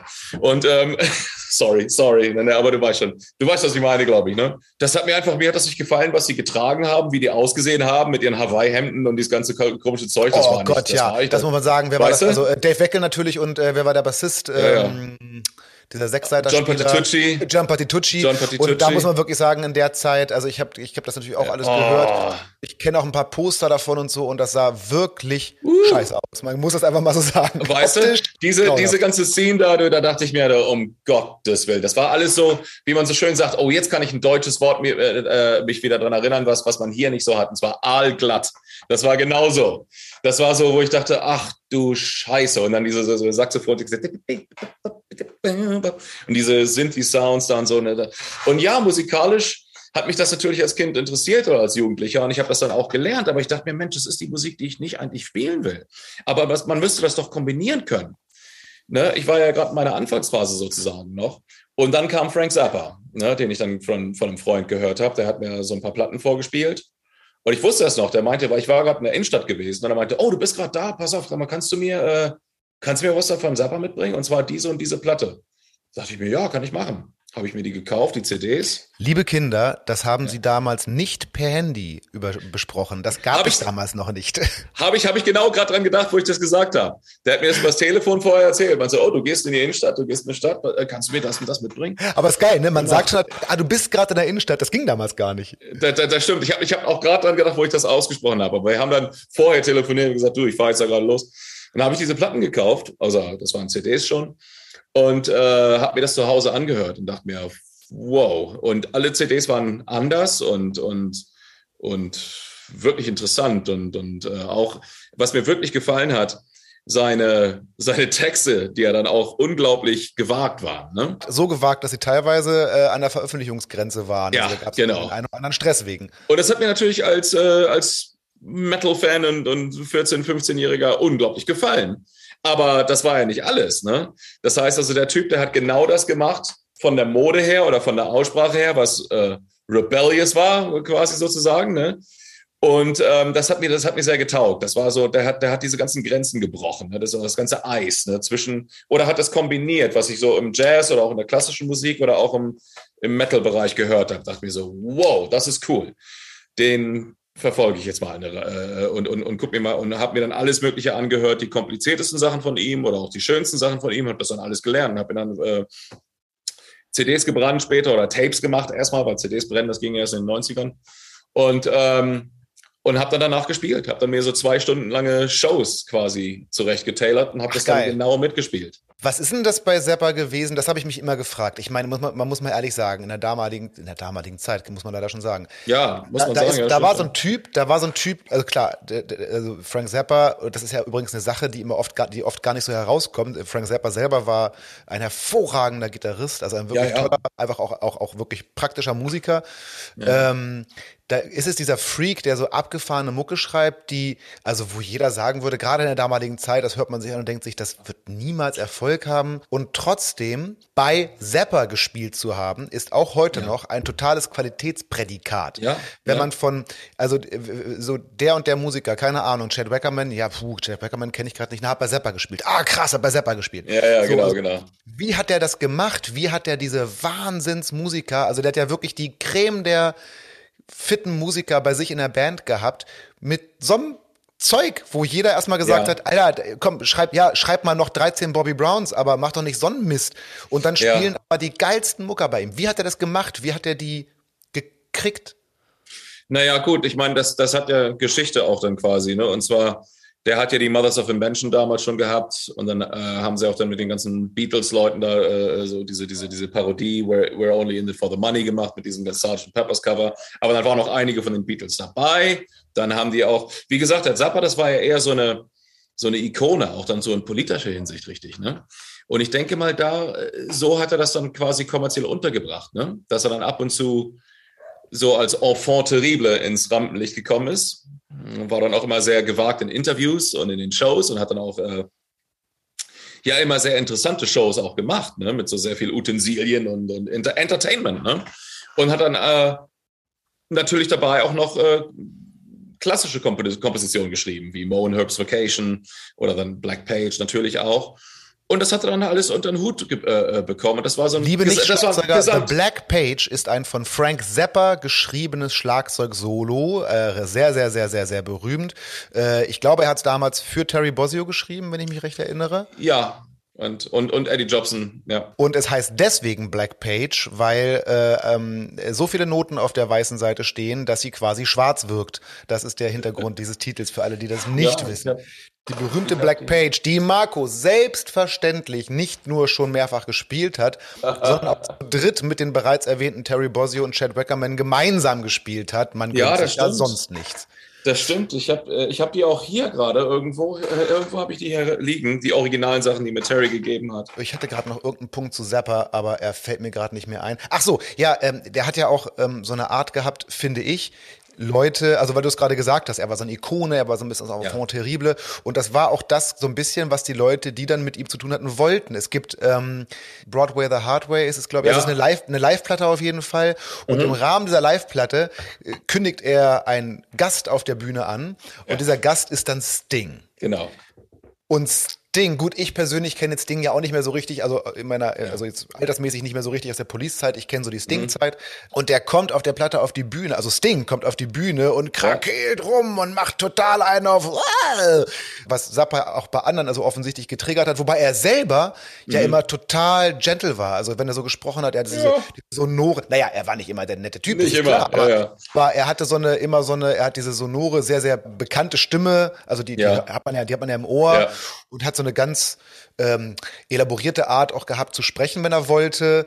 Äh, Ja, ja. Und dann kommt so ein Sting auf die Bühne, von dem man das eigentlich erwartet und dreht Ja. total am Rad. Das fand ich, das scheint ihn irgendwie mitgerissen zu haben. Ja, ja, aber, aber bei Sting ist es so, wenn du jetzt so dir alte Police-Sachen anguckst, was er dann so teilweise da ankündigt und wie er dann so auf der Bühne ist, das ist schon. Gut, ein da bisschen sagt er auch schon. auch, ja. ja. ja, ja, ja, ja, Da sagt er schon sehr gewagte Sachen. Aber ich, äh, ich kenne die, die Sting-Story natürlich direkt von Mike Keneally, mit dem ich ja ab und zu auch spiele hier. Und der war ja dabei, wo das passiert ist. Ne? Das war ja auf der Tour. Und er meinte, er hatte da so ein paar Momente da alleine mit Sting in der Backstage und, und Sting war sehr nervös, weil er war tatsächlich da auf der Bühne und die haben den Song ja nicht geprobt und sowas und er hat sich, äh, er meinte nur zu Mike, I'm terrified. Und dann ist er aber auf die Bühne gegangen und hat total Ja, die Nummer ist der Hammer. Also, ist Abgedingst, ja, großartig. super. Wirklich Naja, fantastisch. Sting ist, Sting, ist, Sting ist natürlich super, ja klar. Absolut, da sind wir uns Ja. mal eindeutig einig. Ähm, Ja, ja. Lass uns mal, lass uns mal die Zeitleiste ein bisschen voranschieben. Die Sage sagt oder die Vita sagt, dass du dann so nur ging's los. Du bist mit 19 nach München. Das muss also so etwa 1990 gewesen sein. Also du bist Ja, 89 bist du 19 geworden, aber am 24. Dezember, also nehme ich an, das war so 1990. 88, da- oh, ja, genau. So, ne, äh, bist du, äh, bist du nach München gegangen. Das war so der Startpunkt, äh, wie man das so 92, ja. liest, für deine, für deine Profikarriere. Die Frage, die ich mir stelle, ist, warum bist du nach München gegangen? Denn bei den äh, Weirdos bist du erst 92 eingestiegen. Also du bist jetzt nicht wegen denen nach München gegangen? Nee, nee, nee, nee, ich bin wegen denen nach München gegangen und ich denke, das war dann, das war dann auch nicht 1989. Das muss, ähm, das muss, glaube ich, 91 gewesen sein. Okay, und dann war 92 wahrscheinlich die erste äh, Release mit dir oder so, deswegen Ja. dieses Datum zustande. Genau, Wie ist es genau. gelaufen? Die Weirdos Ja. haben von dir gehört und dich angerufen, oder? Ja, ja, ja, genau, genau so. Äh, wir ich hatte ein Tape hingeschickt von meiner eigenen Band und dann haben die sich gemel gemeldet, die gerade so auf dem aufsteigenden Ast waren und wollten mich als Schlagzeuger engagieren. Und ich dachte mir natürlich, oh, cool. Und das war dann auch gleich, äh, die sind gerade vom Major-Label äh, übernommen worden, von der BMG. Also, Habe ich natürlich nicht Nein gesagt. Dann war, Das hat ja auch super gepasst. Hier, wir als Bildungspodcast, Ja, liebe cool. Kinder, die Freaky Folk and Weirdos, kann man mal ganz klar als die Band in Deutschland beschreiben, die dieses Crossover-Ding, was dann später Ja. so tierisch abging, erfunden haben. Das stimmt, also die, ja. die so diesen ganzen rhythmischen Metal, Ja. Hip-Hop, äh, das alles so miteinander verschmolzen haben, war es natürlich jetzt zu dem, was du vorhin über Offenheit verschiedener Musikstile gegenüber hervorragend, also eigentlich warst du der prädestinierte Schlagzeuger, muss man sagen. Und dann ging es ja auch ab, ne? Also ich meine, Major, die, die Nummer mit Nina Hagen, hier Hit Me With the Ja, Rhythms, ja genau, genau. äh, was dann ja auch dazu geführt hat, äh, dass du dann äh, bei Nina Hagen eine Tour, ich glaube eine Tour warst. Das ne, stimmt. Ja, ich habe eine Tour mit ihr gespielt. Ja, oh ja. Genau. Äh, ist es richtig, stimmt es, dass ähm, du für diese Geschichte bei den Weirdos mit München äh, auch noch deinen Zivildienst äh, abkürzen musstest, damit das funktioniert? Ja, das ist, das ist richtig, ja, ganz genau. Und die Leute von dem Zivildienst in Hannover, wo ich ja quasi herkomme, die waren total super. Also mein, äh, äh, wie, wie, wie sagt man in Deutsch nochmal, der Zivildienstvorsitzende oder was, ich wie man das sagt, der äh, war ein cooler Typ, der wusste ganz genau, alle wussten, dass ich bei den Weirdos da bei dem Zeitpunkt spiele und die fanden das alle ganz super und die haben mir gesagt, pass auf, wenn wir dich brauchen, rufen wir an, geh mal dahin, mach, hab, hab Spaß. Ach, das geil. war echt, Ja, das war super. echt, das war echt cool von denen. Also War das der Punkt, wo du wusstest, jetzt geht's los, ich werde jetzt echt Berufsmusiker? Oder kam, war der schon früher? Ja, weiß ich nicht, wann das wirklich war. Ich hatte das so, ah, naja, Musik hatte ich eigentlich wirklich nie so aus kommerzieller Hinsicht gespielt, weil für mich war das eher einfach nur so eine, so eine Eingabe. Das hat einfach dazugehört zum Leben. Ne? Aber natürlich wollte, klar, jeder will natürlich erfolgreich werden und äh, das, das, das war ein sehr guter Einstieg. Und wa- äh, gerade in Deutschland waren es dann ja so Sachen, ja, Mensch, dann Nina Hagen natürlich und äh, auch super Sängerin und, und äh, sehr interessant. Ähm, und dann die Age-Blocks, na, das hätte ich mir eigentlich auch sparen können. Das, das wollte ich gerade fragen. Also da muss ich, ich muss ehrlich zugeben, das war, ähm, also natürlich kannte ich, kannte ich damals, ich meine, ich bin äh, neun Jahre jünger als du und bin äh, natürlich als junger Schlagzeuger ist mir dann irgendwann, der auch damals äh, die ganzen Magazines gelesen hat, natürlich wurde einem da auch mal äh, äh, Marco, Min- also mir war bewusst, dass es dich gibt. Ich habe dich aber noch nirgendwo so richtig wahrgenommen, bis auf, ich mir ist noch sehr bewusst dieses Video zu Hit Me With a Rhythm Stick, das habe ich ja, wohl ja, mal ja, gesehen. Ja. Und dann habe ich irgendwann habe ich so einen Konzertmitschnitt gesehen vom Bizarre Festival Ja, und ja. habe eben jene Band gesehen. Ich weiß noch, es war der Song Liquid Sunlight und fand den Ah, Schlagzeuger ja. so irre, denke, boah, geil, was denn das? Und dann habe ich irgendwann bestimmt, ah, das ist ja Marco Minnemann, krass. Habe dann festgestellt, wie, was, der spielt jetzt bei den H-Blocks, die, die ich, natürlich kannte ich die, natürlich hatte man vorher schon mal irgendwo Movia und so gehört. Ähm, und dann hast du diese Platte mit denen gemacht, die ich mir tatsächlich auch gekauft habe ähm, und die ich auch tatsächlich, ehrlich gesagt, ganz gut fand. Muss ich ehrlich, Ja, ich habe die jetzt gerne gehört. Äh, aber das habe ich damals, ich, ich weiß auch noch, ah, ich habe dann, ich habe euch dann mal irgendwann gemeinsam im Viva-Studio im Interview gesehen. Das fand ich auch Oh total wow, drollig, ja, ja, ja, da kann ich mich dran erinnern noch. Ja, und äh, ich habe aber immer, wenn ich dich mit den H-Blocks gesehen habe, also ich habe mir jetzt auch in der Recherche noch viele Auftritte, ich glaube auch bei Viva im Studio, da spielt ja so ein Ja. super cooles, dicke Hose, Hip-Hop-Teil. äh, und immer, wenn ich dich da gesehen habe, hatte ich das Gefühl, und äh, straf mich lügen, ich hatte das Gefühl von so einem leichten Lächeln in deinem Gesicht, das so heißt, was, was mache ich hier eigentlich? Ja, es war ein bisschen so, muss ich ganz ehrlich sagen. Das war so ein bisschen so Geschmacksverirrung. Aber das ist okay, das kann passieren. ich habe der, der eine davon, der war gar nicht schlecht, du. Der äh, Gutze hieß der, ähm, der, Der der, Bassist. Bassist. Mhm. Ja, äh, super Bassist, mit dem habe ich dann noch äh, danach noch ein paar andere, Sache, äh, andere Sachen gemacht. Aber ansonsten war die Atmosphäre gar nicht mal so toll, muss ich ganz ehrlich sagen. Das war so ein bisschen. Das war auch so ein Gefühl, das ich von dieser Band immer hatte. Also ich wusste noch, die Platte, die wir gemacht haben, die hab, da habe ich noch hier so ein paar Vinyl-Copies auch und die CDs auch noch. Die hieß Fly Eyes. Und ich habe ich hab die Platte auch benannt. Ich habe die, äh, das war die Idee, die kam von mir mit dem Titel auch und so. Und, ähm, und aber das war auch dann gar nicht mehr so die Richtung. Und das, ach, die Fly Eyes, die war eigentlich gar nicht so schlecht. Und ich denke mal, ich bin da auch ein, äh, ein Einfluss gewesen, der das so ein Oh, bisschen man so hört dich total, Richtung- finde ich. Richtung, Richtung Fall. gebracht hat. Ne? Aber, aber das war auch zu, schon, schon zu diesem Zeitpunkt, wo die Albumverkäufe ja äh, ziemlich runtergingen. Das ging ja in den 90ern los. da habe ich mich neulich mit Alex Lifeson drüber unterhalten von Rush, mit denen habe ich, mache ich ja auch Da habe ich mich neulich mit Alex Lifeson drüber unterhalten. Ich oute mich hiermit als riesengroßer Rush-Fan, der sie leider Oh. nur einmal live gesehen hat, leider. cool. Und jetzt Ja, natürlich ja. auch nie wieder in, äh, live sehen Ja. wird. Bedauerlicherweise für alle Nichtwissenden, der legendäre Schlagzeuger der legendären Band Rush, äh, Neil Peart, ist äh, vor einiger Zeit, also vor nicht allzu langer. Zeit verstorben, leider, was leider, äh, für die, auch für die Drama- und die Musikwelt ein echter, also echt schlimm war. Aber Ja. auch so ein Typ wie Alex Lifeson. Und als ich gelesen habe in der Vorbereitung, dass äh, äh, du auch mit ihm gespielt hast, habe ich gedacht, wie hat mit Alex Lifeson gespielt? Jetzt hat er sich neulich mit ihm darüber unterhalten, dass ja die Plattenverkäufe damals zurückgegangen sind. In Naja. 90ern, also in meiner Wahrnehmung war so dieser Nap, also dieser illegale Napster-Hype war in meiner Wahrnehmung so, also ja, ja doch, ja, Ende der 90er, Anfang Mhm. 2000er, ja, stimmt schon, ja. da ging das los. Und zwar, äh, wir hatten uns da neulich drüber unterhalten. Und zwar, ich habe so einen Song da geschrieben, der hieß Lover's Calling. Und dann hat dann Alex fand den super. Und dann haben, wir den zusammen dann äh, ausgeführt und äh, erarbeitet. Das ist so ein 10-Minuten-Song. Und äh, er hat dann diese Sängerin vorgeschlagen. Maya Wynn heißt die. Und das ist eine su- super Sängerin. Junge Sängerin und total auf dem aufstrebenden, äh, sehr enthusiastisch über Musik. Und die hat uns dann beiden geschrieben und meinte so, hey, ich äh, jetzt auch dann meine erste Single und so. Wow, und so, was, äh, äh, ähm, wie kann man denn da äh, Alben verkaufen? Habt ihr noch eine Idee, da irgendwas dann zu bewerben und so? Und ich habe dann noch zu Alex oder so geschrieben. Ich dachte mir noch so, Mensch, okay, wer fängt jetzt an? Und das ging dann wirklich so Hand in Hand, weil pass auf, heutzutage ist das ein bisschen anders. Also Touren oder wenn du jetzt an dich selbst glaubst und keine Label-Sachen unterschreiben, sondern alles selbst verkaufen und wenn du ein Following bildest, dann funktioniert das. Aber ich habe ihr dann gesagt auch, Mensch, du, also die, die hier ist das, äh, und, und Alex hat das genau äh, quasi bestätigt. Er meinte, in den 90ern haben die schon mit Rush gespürt, dass die Plattenverkäufe runtergingen. Das war dann wahrscheinlich schon bei Counterparts, was ein super Counterparts Album. wird so, fantastisch. Super Counterparts Test Album, for ja. Echo war auch so Ende der 90er, glaube ich. Genau, das war Ende der 90er dann schon. Aber da ging schon die Albumverkäufe richtig runter. Ich meine, wir reden von Bands, die äh, in den 70ern und 80ern Millionen von Platten verkauft haben. Und das haben wir mit H-Blocks damals in den äh, Ende der 90ern auch gespielt. Die erste Platte, wo ich nicht dabei war, ich war bei den ersten beiden Platten gar nicht dabei. Die erste hat äh, 500.000 verkauft, das war Goldstatus. Und dann die, die, die zweite danach, da weiß ich gar nicht mehr, wie die hieß, die hat, ähm, die hat dann nur, nur 250 verkauft, was dann ungefähr die Hälfte war. Das ist viel. Ja, und, und die Fly Eyes dann danach, wo ich dabei war, da hat die schon, die hat, glaube ich, 180 Pla- 180.000 Platten verkauft. das war gar nicht gut. Also 100 oder auch mit den Weirdos, wo wir mal 40.000 Platten verkauft haben, das war ein Flop. Ne? Heutzutage verkauft Metallica 170.000 Platten von dem Album, weniger als was wir mit H-Blocks verkauft haben.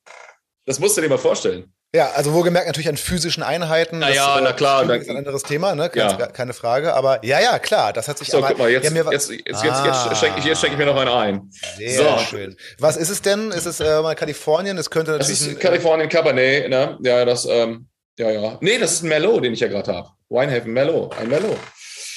Naja, Warum nicht? Eine Sache, ah, da müssen wir gleich nochmal kurz zurückspulen. Äh, ich würde gerne auch nochmal ganz kurz dann über, nee, das machen wir jetzt, komm, lass mal ganz kurz über deinen Umzug nach Kalifornien reden, weil das muss ja, ja. wann war das? Das war irgendwie auch Anfang der 2000er, ne? Ja, ich glaube, also ich, ich habe ja immer, ich bin ja immer schon getourt in, äh, ähm, in den Staaten, das war ja schon in den 90ern, aber dann bin ich wirklich dann runtergezogen 2005 oder 2006. Ah, doch erst, okay. Ich dachte, das ja, war sogar ein bisschen mhm. früher. Ah, doch, kommt aber hin. Äh, ich habe äh, ich hab äh, im Modern Drummer Magazine gelesen, die haben über dich geschrieben, vor kurzem ist Marco über den Teich nach Kalifornien umgezogen, als wenn nicht schon genug Superstars der Drummer-Szene, wie zum Beispiel Vinny Colaiuta, Simon Phillips oder Dave Weckel, im Umfeld von L.A. leben würden. Und ehrlich gesagt habe ich damals gedacht, ja, stimmt.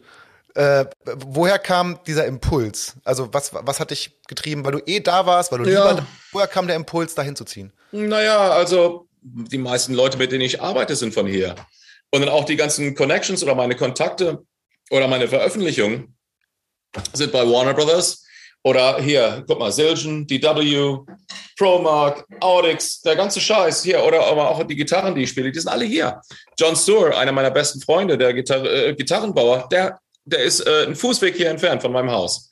Die haben, seine Frau hat mir das Haus verkauft damals. Wir haben das Haus zusammengefunden. Also das war, das war so eine freundschaftliche, aber auch musikalische Verbindung, die ich hier schon hatte. Ne? Und, ähm, und dann der weitere Aspekt war natürlich auch, da ich hier so viel gearbeitet habe, also gespielt habe, musste ich jedes Mal irgendwie mich steuerlich rechtfertigen. Und, und, und ich habe zu dem Zeitpunkt dann schon tatsächlich mehr Geld hier verdient aus, aus, aus den Staaten als, als irgendwo anders. Und das heißt, ich, ich musste erstmal dann auch immer versuchen zu lügen, dass ich hier überhaupt kein, Visa, kein Visum brauche. Und das ist immer schon ein scheiß Gefühl, wenn du an die Grenze kommst und sagst, ach, ich mache nur so ein paar, äh, ich unterrichte hier an der Universität nur ein paar Workshops oder sowas. Und mh, hm, irgendwann kriegen die das dann auch mit. Ne? Mhm. Und äh, wenn die dann die Tourdaten sehen, irgendwie im Internet oder sowas, ne? was dann ja auch im aufstrebenden Ast war. Und äh, da musste irgendwas passieren. Und ich habe auch meinen deutschen Passport behalten, damit ich dann auch kein Visum in Deutschland brauche oder über, äh, also in, in, Europa allgemein. Und äh, die, die Green Card natürlich, dass ich hier dann einfach leben kann und arbeiten kann, also spielen kann.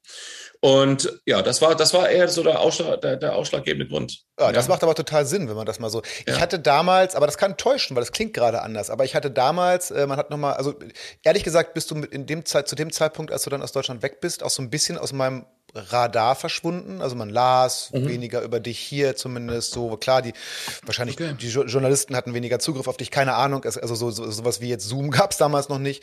Ja. Ähm, und wenn ich was über dich gelesen habe, gerade in dieser Zeit, da ging es viel darum, Mensch, Marco ist bisher in den USA, wie ist und so. Ja, ich hatte ja. den Eindruck, dass es da, also gerade beruflich, das war so meine Wahrnehmung, anfangs gar nicht so einfach für dich war. Aber das scheint dann ja, zu täuschen. Das, nee, das, das, nee, das war, das, das, das, das, war, das war ziemlich einfach. Ich hatte unglaublich viele Jobs, ja. Sehr viele Studiojobs. Habe auch dann gleichzeitig auch schon äh, mir ein Studio aufgebaut und äh, mache auch noch heute wahnsinnig viele Studioproduktionen für alle möglichen Leute. Das sieht man dann irgendwie, mit denen ich dann, also meine Diskografie oder wurde dann, was man dir mal anguckst, ich bin auf allen möglichen Platten mit drauf. Aber die Bands, mit denen ich da gespielt habe, war zu dem Zeitpunkt ähm, Paul Gilbert immer noch, glaube ich. Dann hatte ich noch. Äh War nicht in dieser Zeit diese, diese krasse Metalband, Necro. Oh, Necrophagist, richtig. Necrophagist, richtig, genau. Creator, ich habe eine Welttour mit Creator gespielt.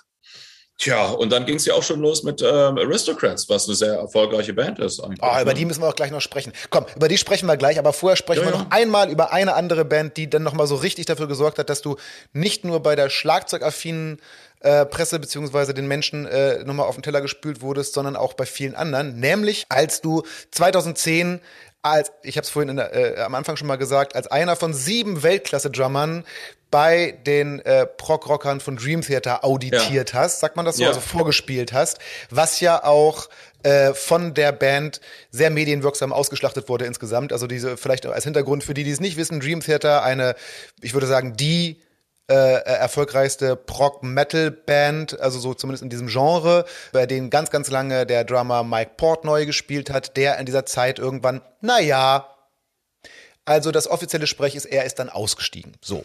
äh, wie es jetzt genau war, lassen wir mal dahingestellt.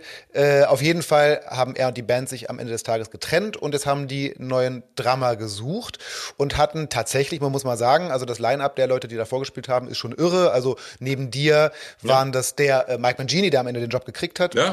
Äh, Thomas Lang hat mhm. gespielt, äh, Virgil Donati war dabei. Ja, stimmt, jetzt fallen mir nicht mehr ganz alle ein, leider. Aber also auf jeden Fall ähm, ja.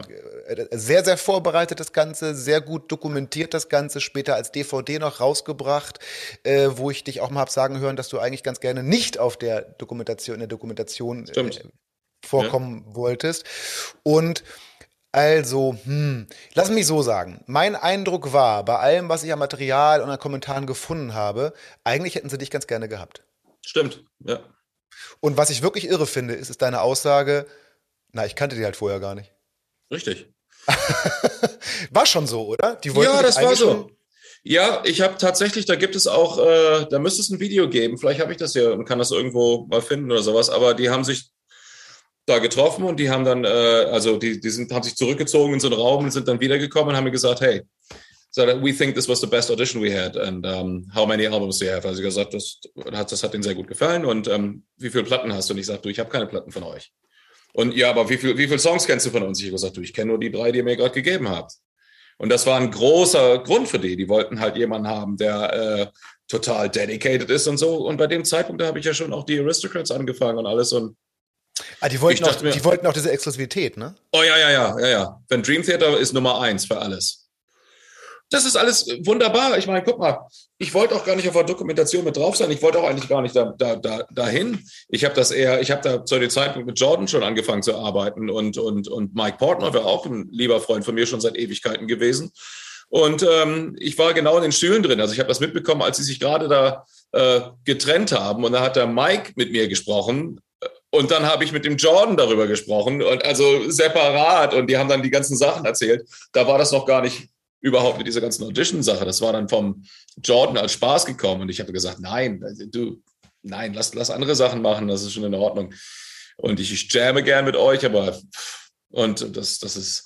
Und dann hat dann der Gitarrist mich noch angeschrieben oder angerufen und dann auch, auch noch der, der, der Sänger und so. Und da dachte ich mir, ja, okay, ich fliege jetzt nach New York. Und, dann, und ich wusste nicht, dass das gefilmt worden ist. Und vielleicht war das auch ganz gut so. Ich wusste noch, Virgil und ich haben uns direkt vor dem Proberaum getroffen und dann, also vor diesem Studio. Und dann haben die uns so, so einen Zettel zum Unterschrieben gegeben mit dem Videoding. Und wir haben uns beide angeguckt und dachten, ja, sag mal, hatten, wusstest du das? Nee. Scheiße. Ja, jetzt sind wir schon hier. Ne, und dann, dann, also, und ich habe dann noch dem Manager gesagt, pass auf, ähm, ich will eigentlich nicht gern irgendwie damit bei sein. Also schick mir das dann danach zu und dann gebe ich das okay oder nicht. Und ähm, wenn ich das gewusst hätte, wäre ich da nicht hingeflogen, weil ich wollte eigentlich da nicht ins Rampenlicht mit. Ich dachte mir, wir machen jetzt ein bisschen Spaß und spielen. Ja, also der Punkt ist mal voll nach hinten losgegangen. Also Rampenlicht war da auf jeden Fall. Ich, ich muss zu dem Video jetzt, wo du so erzählst, zwei Sachen sagen. Das eine ist ja schon, das muss man schon mal sagen, es kommen alle sehr gut weg. Also es ist jetzt überhaupt nichts, was ja. dich jetzt, jetzt, irgendwie oder auch die anderen nein, nein, nein, nein, davon belastet. Wunderbar. Aber der Eindruck, der durch das Video entsteht, ist schon ein ganz anderer. Also ist schon ja, ja. ein bisschen, der, der Eindruck ist schon ein bisschen, man hat von allen Drummern, auch von dir das Gefühl, ey, Dream Theater an, haben angerufen, das könnte ich mir super vorstellen, geil, ich bin mal super gespannt. Ja. So, das ist so ein bisschen der Eindruck. ja, das ist ein bisschen schade. Also, um das ein bisschen auch äh, noch weiter auszulegen oder darzustellen, ist es äh, nicht darzustellen, wirklich tatsächlich äh, auszulegen, ist, ähm, dass äh, ich wollte, ich wollte was auch eigentlich dann nicht released haben und das habe ich dann eigentlich auch nur dem Jordan zuliebe getan. Ähm, weil der Manager, der hat gesagt, hey, guck mal, ist fertig, ist das nicht cool und so? Und ich meine, nee, nee, ist, ist überhaupt nicht cool. Ähm, ich dachte, ich kriege das irgendwie mit dann zum Editieren. Und dann, äh, ja, aber, aber das ist doch, du kommst doch super weg und sowas, bla bla bla. Und das ist doch, ich habe gesagt, und ich habe ihm auch noch erzählt, ich, ich, ich, wollte eigentlich nicht auf dem Video mit bei sein. Meinte, okay, pass auf, guck mal, ich schicke dir mal das ganze Ding zu und dann sagst du mir, ob dir das gefällt. Und wenn es dir nicht gefällt, dann machen wir es nicht. So, und dann hat er mir das zugeschickt. Und da war ich gerade mit Eddie Jobson äh, äh, an der Ostküste. Da war, waren wir gerade in Boston, glaube ich. Und da habe ich gesagt, jo, sieht gut aus, aber nee, mach nicht. Und er hat gesagt, ja, und hat, aber wir, wir haben das jetzt eigentlich schon okayed. Und er hat gesagt, du hast es schon okayed? What? Ja, ja. Und dann habe ich gesagt, okay. Und dann habe ich dann Mike Portnoy angerufen und, hab dann, äh, und er hat mir dann äh, die E-Mail von seinem Anwalt gegeben. Und ich wollte die verklagen, weil das haben die gegen meinen Willen gemacht. Und dann war das genau der Anwalt, der dann auch Dream Theaters Anwalt auch noch war und mit dem ich auch noch zusammengearbeitet habe. Und er meinte, guck mal, also den kannte ich dann nämlich schon. Da habe ich gesagt, ach, der Typ. Und nee, nee, der andere von Mike Portner hat mir gesagt, du, ich habe schon so viel Scheiße am Hut jetzt mit dem ganzen anderen Kram. Mach mal lieber nicht. Und dann habe ich den anderen Typen angerufen und der war dann ausgerechnet auch noch Dream Theaters Anwalt und der hat meine Sachen auch gemacht. Und er meinte, guck mal, die sind total nette Kerle. Ich, ich würde das einfach durchgehen lassen. Und dann habe ich dann auch mich mit Jordan drüber unterhalten, habe gesagt, guck mal, ich mache das wegen dir und das ist alles wunderbar, dann macht ihr mal. Und das, wir haben auch nach wie vor netten Kontakt. Ist es cool gelaufen? Nee. Ist es, äh, hat das, hat das irgendwelchen Schaden angerichtet? Überhaupt nicht. Wahrscheinlich das Gegenteil. Nee, ne, also selbst, also ich habe ich hab mal mitbekommen, dass das in der Zeit danach äh, selbst noch so Dinge, also ist nicht zustande gekommen, glaube ich, aber ich glaube, selbst Petrucci hatte mal dann angefragt, ob du bei G3 für, die Spiel, äh, für ihn spielst. Und die ganze also, Platte und Tour, aber das konnte ich nicht machen, da war ich mit Steven Wilson unterwegs zu dem Zeitpunkt. Ja, ja. genau. Naja. Aber er ist ja cool, also ich meine, ist ja immerhin schön, ah, dass man wunderbar. baut. So. Das ja nice. Es gibt schlimmere Sachen auf der Welt. Auf jeden Fall. Und man muss auch mal sagen, und ich glaube sogar, dass ich dich da wieder halbwegs zitiere, man muss ja auch mal sagen, äh, dass sie dann mit Mike Mangini, der es geworden ist, also gerade was den Punkt äh, Ambitionen angeht, schon ja. den richtigen Griff gemacht haben, glaube ich, weil der wollte das ja richtig. Oh, unbedingt, hat, unbedingt. Ja unbedingt das Spielen. Unbedingt. Der hat ja auch dann bei, zu dem Zeitpunkt wirklich sein Job war, an, äh, an der Berkeley School zu unterrichten und den ganzen Kram. Also der hat wirklich eine Band auch gewollt und gebraucht. Und ich kenne den Mike schon seit Ewigkeiten, beide Mikes. und ähm, da war immer eine sehr gute Verbindung dabei und äh, äh, das ist, das ist, das ist toll. Also wenn das ihm da auch gefällt und sowas, dann finde ich das auch noch, noch schöner. Aber das, das macht, das macht alles Sinn. Wunderbar gelaufen. Gut, ja, Also aus meiner Perspektive muss man sagen, es hat für dich, ob, ob, das für dich jetzt zählt oder nicht, sei mal dahingestellt, doch auch hierzulande nochmal einen gewissen Popularitätsschub wiedergebracht sozusagen. Oh, wunder, dich, wieder den, dich, wieder aufs Tapet gebracht sozusagen bei einigen. ähm, aber komm, jetzt lass doch mal, weil also du sagst nämlich einen Satz äh, in so einem in Selfie-Video, das auch in dieser Doku auftaucht. Da sagst du so ein bisschen, wo eben so ein bisschen rüberkommt von wegen, hey, ich freue mich voll, dass sie mich gefragt haben, so ungefähr. Aber du sagst sowas wie ähm, äh, dass du schon gern, dass du schon Bock auf so eine Homebase, also im Sinne einer Band hast und so. Und äh, die, die Jungs sind es nicht geworden und das sicherlich auch bei All Reason. Aber äh, was bei all dem, bei diesem unfassbaren Fundus an dem, was du so musikalisch machst, was, was ist so deine musikalische Homebase? Sind es die Aristocrats? Ja, Aristocrats ist meine, ist eine, ist eine ziemlich erfolgreiche Band. Natürlich haben wir auch ab und zu mal ein paar Querelen. Aber äh, das gehört Trio, zu Homebase ne? ja auch wieder Trio zu. Ne? Gehört, gehört dazu. Aber Guthrie ist einer meiner besten Freunde und mit dem komme ich super klar. Also ein super, super Musiker. Aber wie gesagt, bei der Homebase, guck mal, ich habe eine ziemlich erfolgreiche Solokarriere und mit den ganzen Musikern, mit denen ich da was mache, das, das, das, ich bin halt einfach auch so ein, so ein Mensch, der, der braucht das. Also ich bin auch eigentlich eher so ein, so ein Leader-Typ, muss ich ganz ehrlich sagen. Also ich kann mich schlecht in eine Band einfügen. Bist nicht so der Band-Demokrat. Überhaupt nicht. Kann nicht auch sein. Guck mal, ich habe mit Joe Satriani ja auch äh, äh, fünf oder sechs, sieben Jahre gespielt oder so, ne? Und auch das war, das war, das war, das war so banddemokratisch mit Satriani. Naja, das, äh, naja, okay, okay, da ist er natürlich der Bandleader, aber das war sehr, sehr, äh, wie soll man das sagen? Auf Augenhöhe? Kam kameradisch. Oh ja, ja, nee, nee, wunderbar. Selber Turbos, wir sind immer essen gegangen, alles wunder, wunderbar gelaufen. Aber das war natürlich auch, guck mal, das ist ganz anders, wenn du jetzt mit deiner eigenen Band Musik schreibst und du diktierst. Ah, gerade das Schreiben ist, glaube ich, so ein Thema, oder? Das ist für mich ganz das wichtig. Schreiben, ja, gerade, also das Schreiben dann auch in demokratischer Art und Weise, das ja. hat schon so manche Band entzweit, glaube ich. Das kann ich mir vorstellen. Alright, das heißt, du bist deine Homebase. Du hast deine, ja, deine ja. fixen Sachen wie Aristocrats oder jetzt dein neuestes Projekt. Äh, vielleicht können wir die beiden Sachen mal einfach auch jetzt für die HörerInnen, die sich sagen, ja, was macht er denn jetzt eigentlich für Musik? Kannst du, ist das, ist das möglich, dass du in wenigen Worten beschreibst, äh, was die Aristocrats musikalisch ausmacht? Was macht ihr? Was ist das für Musik? Hm, ja, ja, die Aristocrats ist eine instrumentale Rock-Fusion-Band, würde ich mal sagen. Ähm, und na gut, wir haben sehr viel dynamische Sachen da auch dabei. Also es geht also wirklich in den Jazz-Bereich auch. Oder auch so teilweise in den klassischen Bereich. Aber, aber wir, wir äh, sagen wir mal, wir ziehen auch sehr viel rockbasiertes Publikum Ne? Die Leute, die Leute, die auch so Zapper mögen oder sowas, die kommen auch. Ne? Das ist so, das ist so eher unser, unser, unser, unser Ding. Ganz im Gegensatz zu Max Stein und Minnemann, Ja, was ja sehr songorientiert ist, ne? Also es gibt, es gibt, wird gesungen, also Ja. äh, Randy singt, äh, ihr macht, also ihr macht richtig Songs. genau. Das ist eine meiner besten Platten, die ich je, die ich je gemacht habe. Die letzte Platte mit Randy zusammen. Die zweite. Die, ist- die war super. Die war, das war eine, das war eine super Platte. Das war genau so, wie ich mir das vorgestellt habe. Du kennst das ja teilweise, wenn du, wenn du sowas in, im, im, im Kopf hast und du willst es umsetzen und dann, und dann gehst du später zurück und denkst ja, ah, da könnte man noch was abändern oder so. Und Schlimm, das war eine, ganz oft dafür, dass Platten jahrelang nicht fertig werden, weil man denkt, ah, da Genau. könnte man noch.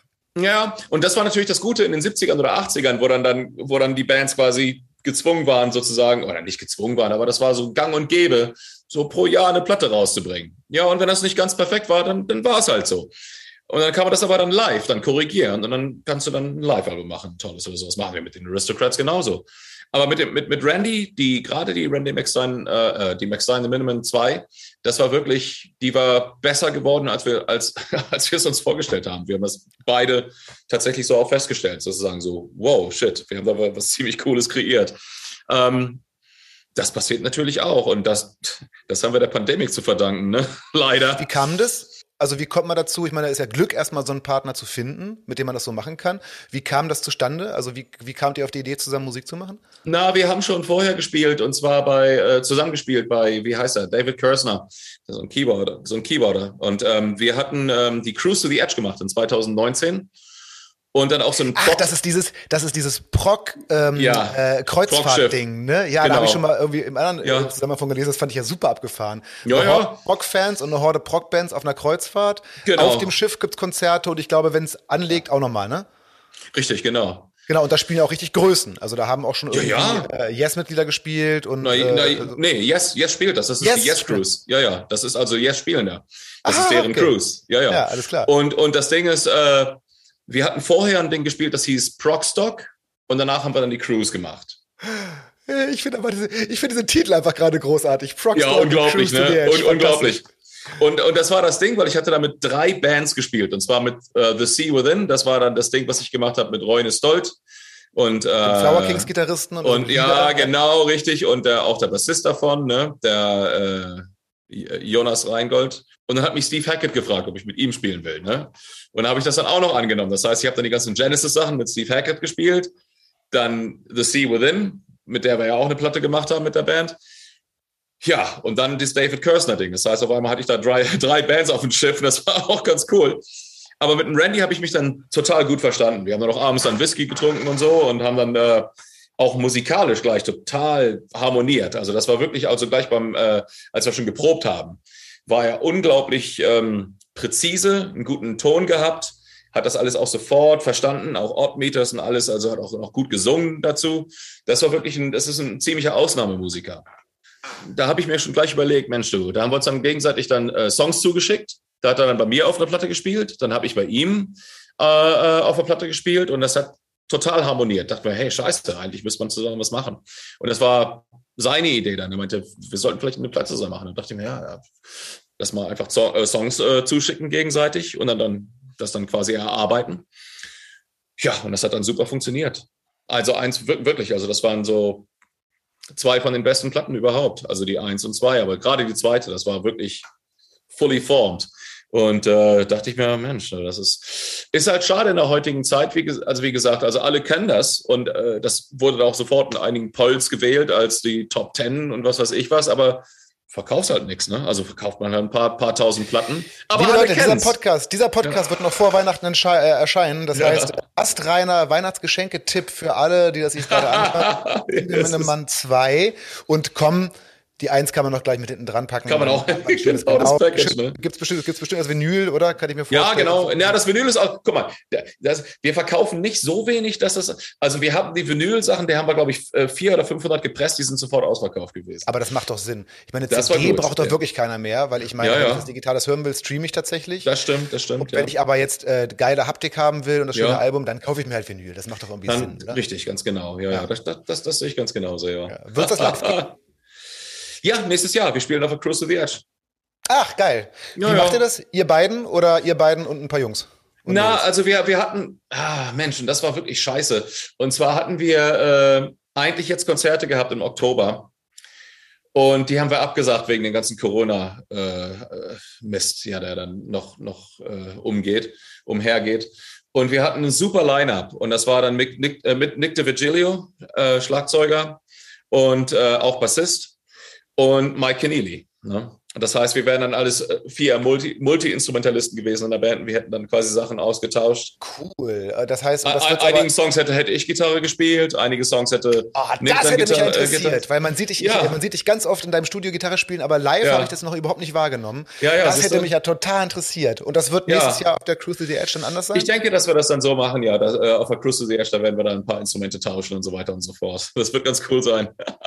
ja, dann, ähm, also sobald das immer wieder geht, ne, ich, ich freue mich schon auf eure Welttour. Deutschland steht euch offen. Ich so kannst ja zumindest mal in deiner alten Heimatstadt spielen. Das ist dann auch nicht so weit weg von mir. Ja, du, ich muss dir ganz ehrlich sagen, die Welt ist klein. Ne? Und zwar hatte ich mir neulich gerade so ein paar Platten zurechtgelegt, die ich mir noch angehört habe aus meiner Heimat sozusagen. Ne?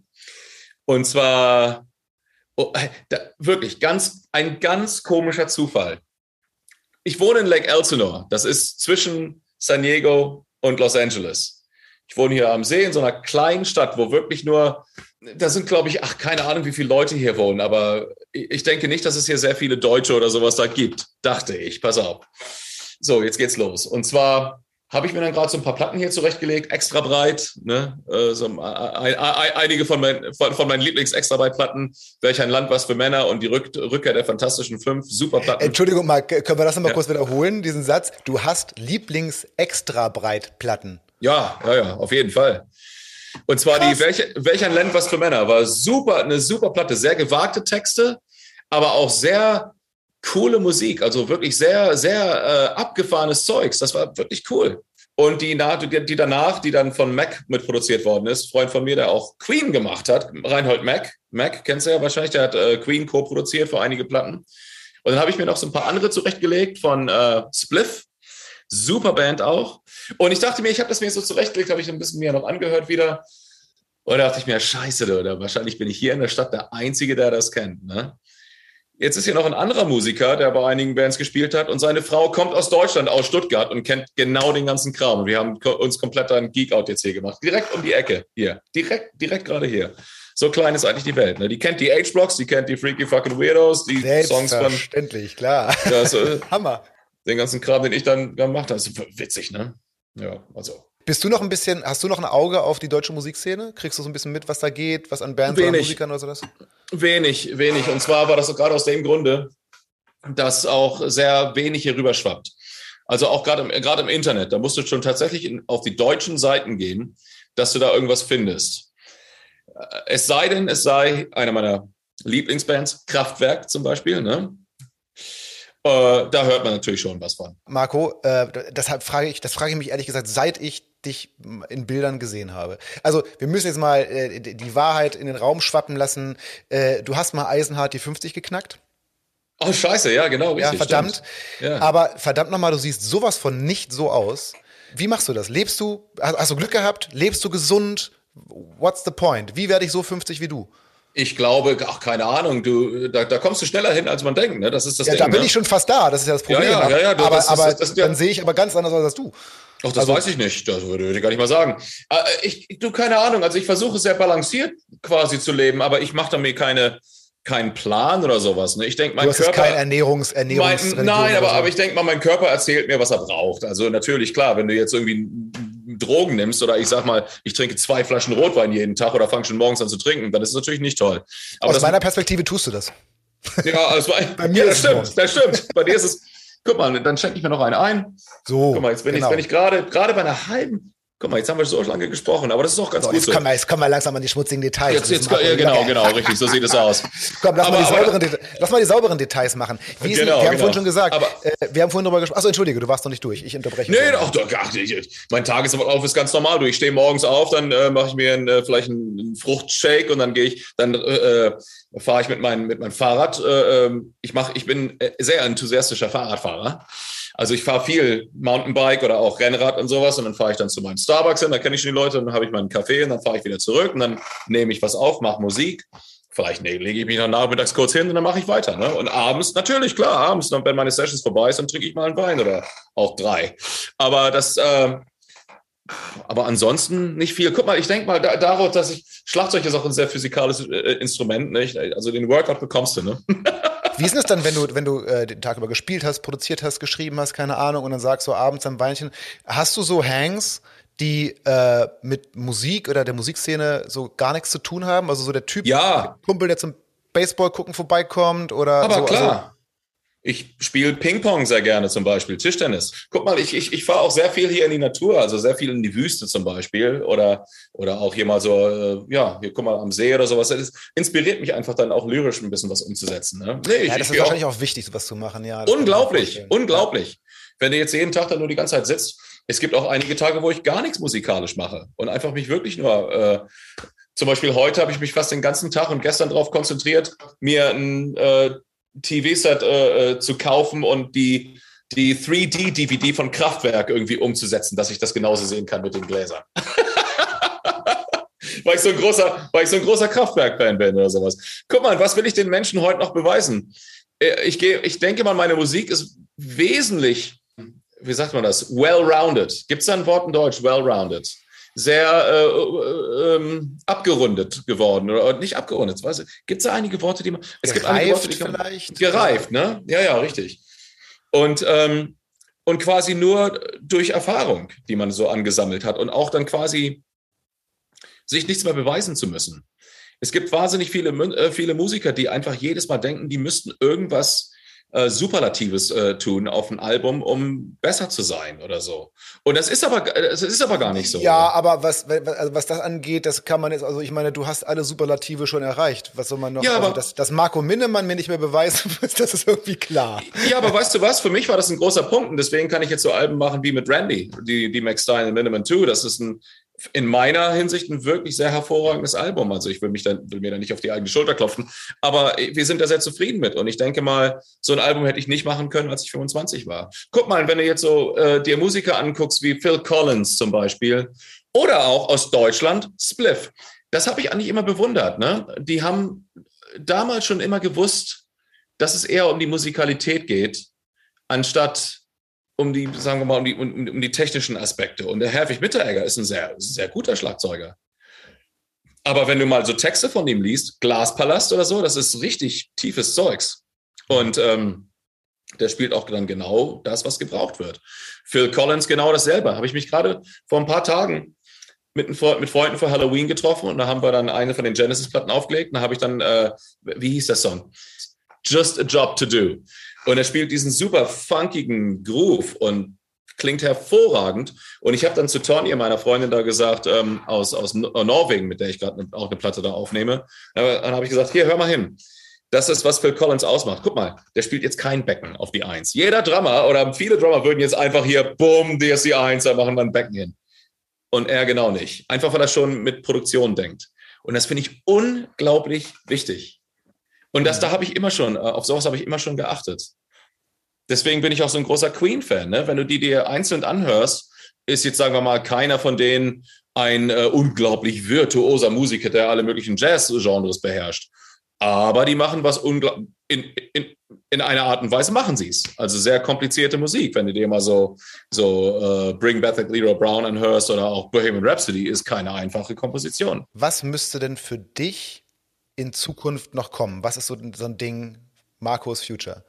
Oh, du, ich bin immer auf, ähm, ich bin immer aufmerksam. Und zwar, das, das, das ist für mich dieser Risikofaktor, der mir, der mir unglaublich äh, gefällt. Also ich plane nicht wirklich. Ich lasse das einfach auf mich zukommen. Und das ist für mich das, was dieses Kribbeln ausmacht, was einfach dieser Spark ist. Ne? Also du siehst mich zum Beispiel, wenn du jetzt gerade auf Social Media guckst, mache ich jetzt gerade eine Platte mit äh, Loida Liuzzi. Die ist eine sehr talentierte Gitar Gitarristin aus Paraguay. Die hat mich hier gerade besucht und wir haben, ein paar Sachen aufgenommen und die sind sehr abgefahren. Das ist äh, aber auch wirklich sehr cool. Und das sowas gefällt mir. Einfach äh, Ausschau halten auf ähm, andere Musiker. Die müssen gar nicht mal bekannt sein, aber die müssen irgendwas zu bieten haben, was mir gefällt, was mich berührt. Und dann mache ich auch dann was. Ne? Das war bei Randy McStein so. Das ist mit Luida so. Oder auch mit Jess Lewis. Eine unglaubliche Gitarristin. eine, eine unfassbare gute Gitarristin. Also, dass, dass die nicht mehr, naja, also das kommt vielleicht noch. Also sie, sie hat schon ähm, Recognition sozusagen, aber, aber das ist, ähm, die ist wie Alan Holdsworth oder sowas, ne? Und also unglaublich äh, unique. Also wie, wie sagt man das noch in Deutsch? Unique ist Einzigartig. Einzigartig. Du, ich verliere tatsächlich schon die das ganzen ist, deutschen das Worte. Mich, das habe ich mich zu Anfang, also bevor unserem Gespräch gefragt, wie das eigentlich so ist für dich, so ein deutsches Gespräch. Ich meine, du lebst seit ja, scheiße. 20 Jahren, nee, nee, seit 15 Jahren, 16 Jahren ja. in den Staaten und ja. äh, bewegst dich sowieso in der Szene. Und ja, ich kann mir das total vorstellen. Total, total. Und äh, du lernst ah. natürlich auch, man, man, fängt dann irgendwann an, Worte zu benutzen, die man vorher nicht benutzt hat, benutzt die aber dann als erstes in der anderen Sprache. Also, ja, genau, genau. Aber du klingst noch, du klingst noch relativ akzentfrei, das geht noch. Ja, ich kann auch noch, ich kann auch noch alle, alle Heinz Erhard Gedichte aufsagen. Das ist kein Problem. Sehr gut. Äh, Marco, wir bewegen uns ganz langsam, aber sicher auf äh, das Ende dieses Podcasts zu, denn deine Weinflasche soll jetzt auch nicht ganz alle werden und du sollst auch mal irgendwann die Gelegenheit haben zu schlafen. Aber eine ganz wichtige Sache müssen wir noch durchziehen. Na klar. Denn es gibt als einzige Tradition in diesem Podcast, abgesehen davon, dass wir oh. immer gerne Gespräche führen, gibt es das Tontalk Freundebuch. Das Konzept des Freundebuchs ist dir bekannt. Es sind ganz simple Fragen auf die man ganz simple oder ganz komplizierte Antworten geben kann, was auch immer. Bist du bereit? Ja, leg los. Das Tontalk-Freunde-Buch mit Marco Minnemann beginnt natürlich mit Mein Name ist Marco Minnemann. Mein Spitzname. Minne. Haarfarbe. Braun. Augenfarbe. Braun. Meine Lieblingsstadt. Oh, Lake Elsinore. Hey! Okay. Mein Lieblingsfach in der Schule. Oh, Englisch. Ja, Englisch war ich immer sehr fasziniert von, ja. Mein Lieblingslehrer in. Ähm, ich sag mal, Frau Krech hieß die. Die war damals äh, in der Grundschule. Das weißt du noch? Das weiß ich noch, ja, ja. Erste bis vierte Klasse, aber die hat so ein sehr balanciertes und cooles und teilweise auch ein bisschen unsicheres Ding gehabt. Da war irgendwas cool bei ihr dabei. Die hat jetzt so eine Coolness gehabt und die war immer sehr nett. Ja, ja, das kann, kann man eigentlich sagen. Die war okay. Ja, ja. Lieblingsfarbe? Oh, gelb. Nee, pass auf. Ja, gelb. Scheiß drauf, jetzt habe ich das gesagt. Gelb. Ich, ich beantworte diese Farbe auch immer total random, weil ich finde es total so, hä? Ja, weißt du, ich hab, das, kam mir, das kam mir jetzt erstes in den Sinn.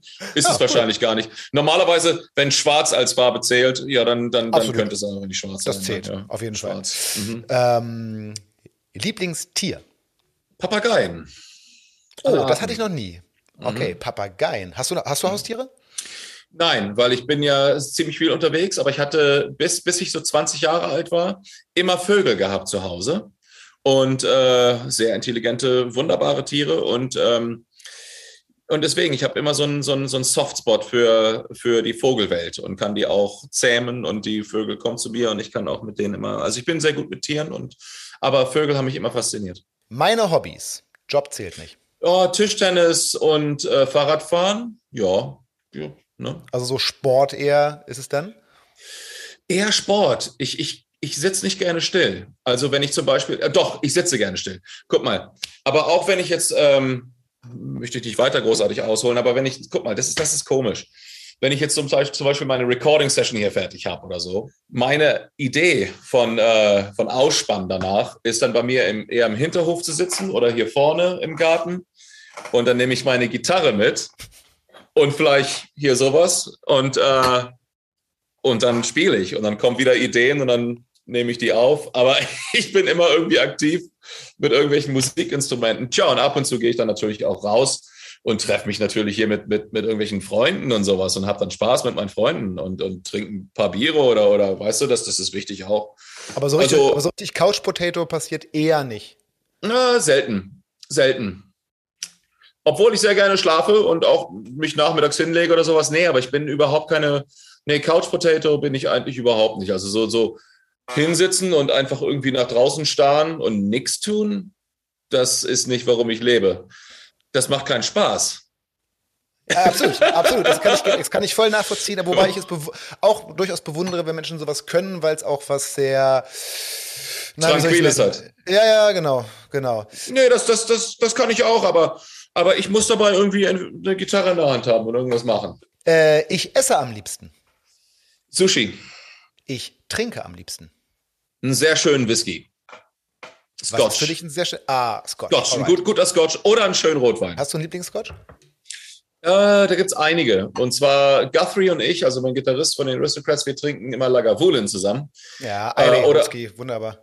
Ja, genau, super Whisky, genau, richtig. Oder, oder Lafroig, der 10, der, ist, der 10, der ist auch nicht genau, äh, schlecht. Auch Eiley, ja. Ja, oh, da können wir uns gleich drüber unterhalten jetzt. So, pass auf. Und zwar, ich mag aber auch einige von den Blended. Und zwar, ich kaufe oft den Blue Label von Johnny Walker. Der gefällt mir auch ganz gut.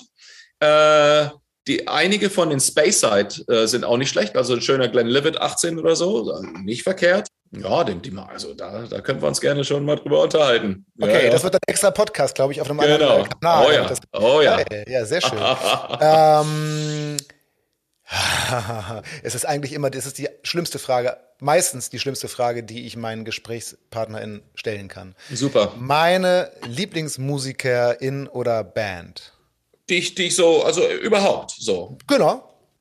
Kraftwerk als Band, ähm, weil das halt komplett out of the box ist. Und das ist ja auch wirklich überhaupt gar nicht jetzt virtuos gemeint, sondern einfach nur vom Konzept und von der Schönheit, was sie kreiert haben. Und einfach von der Stilistik, das finde ich ganz, ganz ästhetisch, finde ich sehr toll.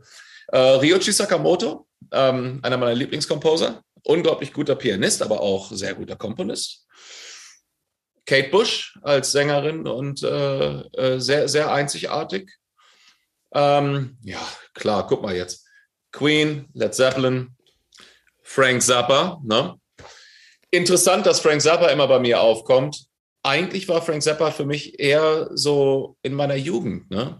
Immer noch ganz toll. Ich habe, ich glaube, ich habe alle Platten von ihm oder sowas, aber höre ich nicht mehr so oft, wie ich jetzt immer noch so andere Sachen höre, die. Ja, aber ist es nicht oft so, also ich kenne das auch, dass man diese Platten, die man, und ich meine, du hast die offensichtlich früher gefressen, du hast die transkribiert, ja. und ja. hat man viel gehört und man hat die Platte auch seit Ewigkeiten nicht, seit Ewigkeiten nicht aufgelegt, aber man hat sie noch und es ist auch gut so, dass man sie noch hat. Ja, ja. Fühlt sich auch und richtig wenn, an, sie noch im Schrank stehen zu haben. Genau, und, und wenn auch jemand kommt und, und äh, mal zu Besuch, dann spielt man auch Jazz's Charge Party Heads von ihm vor oder so und sie, hör, hör dir das mal an oder so, ne?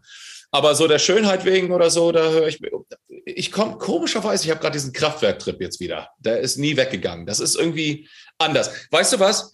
Das ist eine ganz komische Sache. Und zwar, ich spiele unglaublich viele Musikproduktionen. Das ist mein Leben. Ne? Und äh, kannst du dir vorstellen, wie viel Prog-Produktionen ich gespielt habe? Und ich bin noch gar nicht mal so ein Prog-Fan die Leute denken, ich bin, ich bin das, bin ich aber gar nicht. Also ich höre mir Jethro Tull an, aber das ist für mich gar nicht Prog, das ist für mich ein Folk-Rock, keine, weißt du? Aber die fallen in die Sparte. Selbstverständlich werde ich dafür gebucht. Also äh, entweder von Leuten, ja, du die. Du kannst einfach, es halt spielen, ne? ja, genau. Entweder von Leuten, die denken, dass sie, die mich auf solchen Platten gehört haben, oder die einfach wissen, dass ich das spielen kann, das umsetze. Natürlich werde ich dann dafür gebucht. Das macht auch Spaß, ist auch wunderbar. Aber das Letzte, was ich mir dann anhöre, ist genau die Musik, die, Musik, die ich dann mache oder gespielt habe. Ne? Und Kraftwerk ist für mich einfach äh, eine sehr ästhetische Band, die haben mich schon immer fasziniert, also auch als Kind. Kleine Notiz, wir haben, wir haben jetzt Ende 2021, Marco hört gerade viel Kraftwerk, wir sind gespannt auf die nächsten Kompositionen, die so von ihm kommen. Mal gucken, ob wir da Influencers raushören. Ich bin gespannt. Ja, wahrscheinlich. Mein Lieblingsbuch. Oh, mein Lieblingsbuch. Ich bin nämlich gar nicht so ein Leser, weißt du? Ich bin nämlich gar nicht so ein Leser. Da müsste ich jetzt einfach da müsste ich jetzt einfach irgendwie entweder lügen oder irgendwie, pass auf, ich sag dir, ich sag dir ganz ehrlich, was einer meiner Lieblingsbücher ist. Und zwar, das ist, das sind die gesammelten Werke von Heinz Erhardt.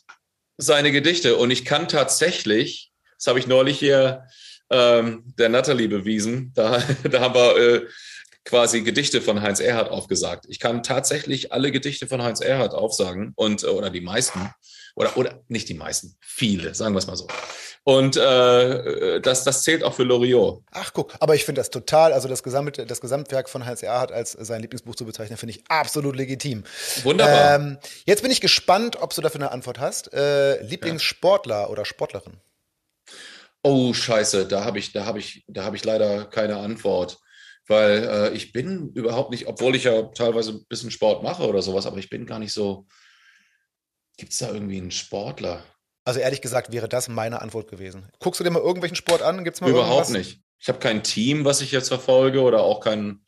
Nee, das ist überhaupt nicht meine Richtung. Super Bowl oder sowas? Gibt's sowas? Nee, überhaupt so nicht. Ja, ja, guck, guck, guck ich mir gar nicht an. Ich gucke auch gar kein. ich, ich, ich weiß gar nicht mehr, wer überhaupt die ganzen, äh, auch so aus Deutschland, die ganzen Sportler sind. Wie geht es überhaupt in Michael Schumacher? Das weiß man nicht so richtig. Weiß man nicht so, ne? Die, die, die halten das sehr erfolgreich aus der Presse ja, raus. Naja, scheiße, ne? ist auch eine blöde Sache. Ne? Sage ich mal, mal äh, Michael Schumacher, sage ich jetzt einfach. So, mal. wunderbar. Und der kommt ja auch aus einer Zeit, in der du durchaus noch äh, ja, ja, ja. in Deutschland aktiv warst. Den hast du noch genau. richtig mitgekriegt. Genau. genau. Bis zu seinem schlimmen Skiunfall ja. man jetzt nicht weiß, was mit dem so richtig ja. ist. Oder, liebes, äh, liebe Hörende, äh, belehrt mich eines Besseren und postet es gerne in die Kommentare. Meines Wissens halten die das extrem, was ich sehr beeindruckend finde, halten die das extrem aus der Presse raus, seit, des, seit dem Unfall. Ja, ähm, hast du einen Lieblingsfilm oder eine Lieblingsserie? Oh ja, ja, da gibt's da gibt's eigentlich viele, aber da müsste ich jetzt irgendwie, ähm, okay, da sage ich jetzt was ganz Blödes, aber das ist eigentlich okay. Nee, ist eigentlich das ist überhaupt nicht blöd. Und zwar der erste Film, der mich wirklich berührt hat, und zwar, ist, ist eigentlich, naja, äh, war The Fog bei John Carpenter 1979. Da war ich gerade mal irgendwie acht Jahre den, alt. Ich wollte gerade sagen, den hast du damals auch geguckt. Oh ja, das hat mich total geschockiert. Der, warte mal, der war 80, war der, ne? Genau. Da war ich dann neun und heilige Scheiße. Also, wo ich das gehört habe mit dem Schiff, das dann da hochkommt, ist mit den toten Seemännern und sowas, ich dachte mir, oh Gott. Und dann wurde das dann, dann kam das im Fernsehen und ich musste das dann, ich, ich wollte das mir unbedingt angucken. Wow, also das war, das war unglaublich. Ich konnte, ich konnte dann nächtelang nicht richtig schlafen, du. Ja, das kann ich super nachvollziehen. Nach wie vor, nach wie vor ein super Film. Also wenn ich mir den nochmal angucke, ich habe den auch dann auf Blu-ray natürlich mir gekauft. Der hat diese komische Vibe, was ich wirklich sehr äh, ungut finde, in positiven Sinne. Und zwar John Carpenter hat damit erstmal auch seine eigene Musik gemacht, weil er ja Musiker auch ist und äh, hat das dann komponiert. Das heißt, das ist alles in Sync. Das fand ich sehr, sehr, sehr, sehr, sehr gut. Das heißt, er hat also genau das so umgesetzt. Ne? Also in, in Sync meinst du also die, die Atmosphäre der Musik? Syn Synchron, so. ja, mit, mit den ja. Bildern. Das hat er äh, alles, das kam alles von ihm. Ne? Und äh, die Atmosphäre im Film ist sehr dunkel ne? und mit diesem Nebel. Und ich war immer, ich habe mich immer schon zum Nebel hingezogen gefühlt, da ich ja Nordlicht bin. Mein Vater ist ja aus Hamburg, Ach, aus, Fink, aus Finkenwerder. Und wir sind da oft dahin gefahren. Also ich habe mich da immer hingezogen gefühlt, zum, Nor äh, zum, zum Norden. Das hat mir gefallen. Und dann bist du, dann bist du später nach München gezogen, sag mal. Du, das war, ja, und das fand ich scheiße. Ich, klar, München ist eine tolle Stadt und sowas, aber ich bin da auch schnell wieder weggezogen dann irgendwann. Ne? Ich wollte immer am Wasser sein. Ich bin hier auch direkt am Wasser.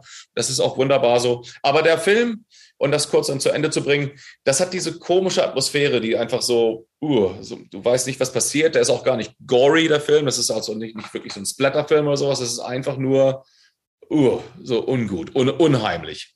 Und ich bin auch dann direkt äh, nach einem von den Joe Satriani-Konzerten, nach dem letzten, was ich mit ihm gespielt habe, vielleicht machen wir auch wieder was in der Zukunft, aber das war direkt, ich glaube, 40 Minuten entfernt von der Stadt, wo sie den Film gefilmt haben und auch wo der Leuchtturm ist. Und da bin ich natürlich dann den nächsten Tag direkt hingefahren. Und der hat die ganzen Szenen äh, oder die, die, die ganzen Locations, äh, die Orte genau auch so ausgewählt, wie ich mir das vorgestellt hätte. Also wirklich unheimliche Orte und, das, und, der, und der Leuchtturm, das ist eine ganz schöne Fahrt. Ungefähr eine halbe Stunde durch nichts, durch Gras und ein paar Ranches. Und dann kommen diese Cliffs eigentlich eine schöne, äh, eine, eine, eine, eine idyllische, ähm, ein idyllischer Ort, aber dann auch wirklich überhaupt nicht so. das ist ganz fernab von jeglicher Zivilisation. Das ist dann kalt, auch brutal von dem ganzen Wind, der dann kommt. Und ich habe dann das Logbuch gesehen von den äh, äh Leuchtturm, äh, wie sagt man, Lighthouse Wärter? Keeper. Leuchtturmwärter, genau. Und die haben dann tatsächlich geschrieben, der eine, das war dann 1890 oder was weiß ich was, weil die hatten ja dann kein Internet, die hatten kein, keine großartige Verbindung. Und die mussten dann da sein bei Wind und Wetter alleine. Und der eine, ich habe das alles fotografiert auch, der hat geschrieben, wenn es einen Platz wie die Hölle gibt, dann ist dies wahrscheinlich der Platz. Und das fand ich sehr interessant. Das fand ich sehr interessant. Und die Auswahl war dann auch gut. Aber wie gesagt, da habe ich jetzt auch lang genug geredet. The Fork, einfach nur, einfach nur so. Mhm. Die, die, originale Version, nicht ein Remake. Natür na, natürlich gibt es auch, um das kurz zu machen, The Shining ist, ist eigentlich der bessere Film. Shining ist ein super Film, den müsste man erwähnen. Oder Life of Pi. Hast du Life of Pi gesehen? Äh, das ist das mit diesem Tiger, ne? Ja. Yeah. Super Film. Ja. ja. ja nee, hab, Wenn du, ah, Ich habe ihn nicht wirklich gesehen. Ich habe ihn so, ich habe ihn so äh, zusammengefasst. Also, so, aber ich habe den oh. Film nicht gesehen. Nein. Also falls du einen guten, guten äh, äh, Fernsehapparat hast mit einem schönen Soundsystem und schöne Bilder und Blu-ray-Player, unbedingt kaufen. Das ist eine wunderbare Frage, die immer in diesen Freundebüchern steht. Das möchte ich mal werden. Ähm, das möchte ich mal werden. Ah, scheiße. Warte, ich hatte, ich hatte das gerade. Irgendwas mit einem, ich, ich würde gerne einfach ein, äh, wie sagt man das hier, auf dem, äh, Mensch, ich kenne das jetzt mittlerweile nur auf Englisch. Die, die Schiffleute, die jetzt dann äh, zur See fahren und. Steuermann. Kapit Kapitän, Kapitän, Steuermann, würde ich, würde ich, würde ich mal für eine Woche sagen oder so. Einfach nur Scheiß. Okay, ja. das, hat jetzt, das hat jetzt wieder nichts mit deiner, äh, mit deiner Wasseraffinität zu tun, sondern, oder doch? Vielleicht, weil ich bin immer zum Wasser hingezogen. Du, als ich hier runtergezogen bin, habe ich äh, direkt am Meer gewohnt. Da habe ich ein äh, Kondo da gehabt. Und jetzt bin ich hier direkt am See mit dem Haus. Wasser hat mir immer schon zugesagt. Ja. Steuermann Minnemann. Hoffentlich. Ah, gut, so, guter, guter, guter Song. Ja, guter Song Finde ich, oh ja, auf jeden Fall. Steuermann Minnemann. Das würde ich auf eine einsame Insel mitnehmen. Ach, das war ähm, ähm, eine Gitarre. Ding, ja. check. Ja. Vorletzte Frage. Das mag ich Überhaupt nicht. Zwei Sachen, die ich überhaupt nicht mag. Eine Sache passiert meist nur hier in den Staaten und die andere Sache passiert überall. Hier sind zwei Sachen, die ich überhaupt nicht mag. Und zwar ist das, wenn Leute den Blinker nicht benutzen, wenn sie abbiegen. Das ist aber nicht die Sache, die nur in den Staaten passiert. Ganz sicher nicht. Oh Mann, du hast dann irgendwie vier Stops, äh, vier Stop Signs hier. Das haben wir hier in den Staaten ja oft. Diese vier Four Stop, Four Way Stop. Und dann kommt einer an und er fährt schon langsam und, und, und, und er steht dann schon da und du weißt, ja, ich warte jetzt auf den. Das haben wir ja hier in Amerika, ist nämlich die Sache, dass du, oder in, in Nordamerika oder in, äh, in den USA, sage ich, weil die anderen Sachen sind ja Amerika auch. Ne? Aber das kann man ja sehen, wie man will. Da habe ich eine lange Diskussion mal mit Joseph Triani drüber gehabt. Sehr interessante Sache. Es war sehr cool. Äh, egal. Aber hier ist es so, der Erste, der an der, Stopp, äh, an, an, den, an der Stoppschild kommt, der fährt dann auch. Ne? Und die anderen warten. Und jetzt hast du dann teilweise dieses, diese Four-Way-Stops und dann rollt da einer schon ran, der steht da und dann wartest du und dann biegt dieses Arschloch rechts ab und du denkst ja, weißt du was, ich habe jetzt irgendwie fünf Sekunden schon gestanden. Mach den fucking Blinker. That's why God gave us indicators. Und ich denke mir, also, also, ich bin ja überhaupt gar nicht religiös, aber, aber genau so. This is why that, you know, this is why you have a fucking blinker. Also sowas kann ich überhaupt nicht leiden. Also ich weiß noch, in Deutschland, da hätte man dafür einen Zettel bekommen. Und äh, das passiert hier sehr oft, wo, dann, wo du dann wartest, denkst du so, guckst du und dann, und dann denkst du, du Idiot, hätte ich schon lange fahren können.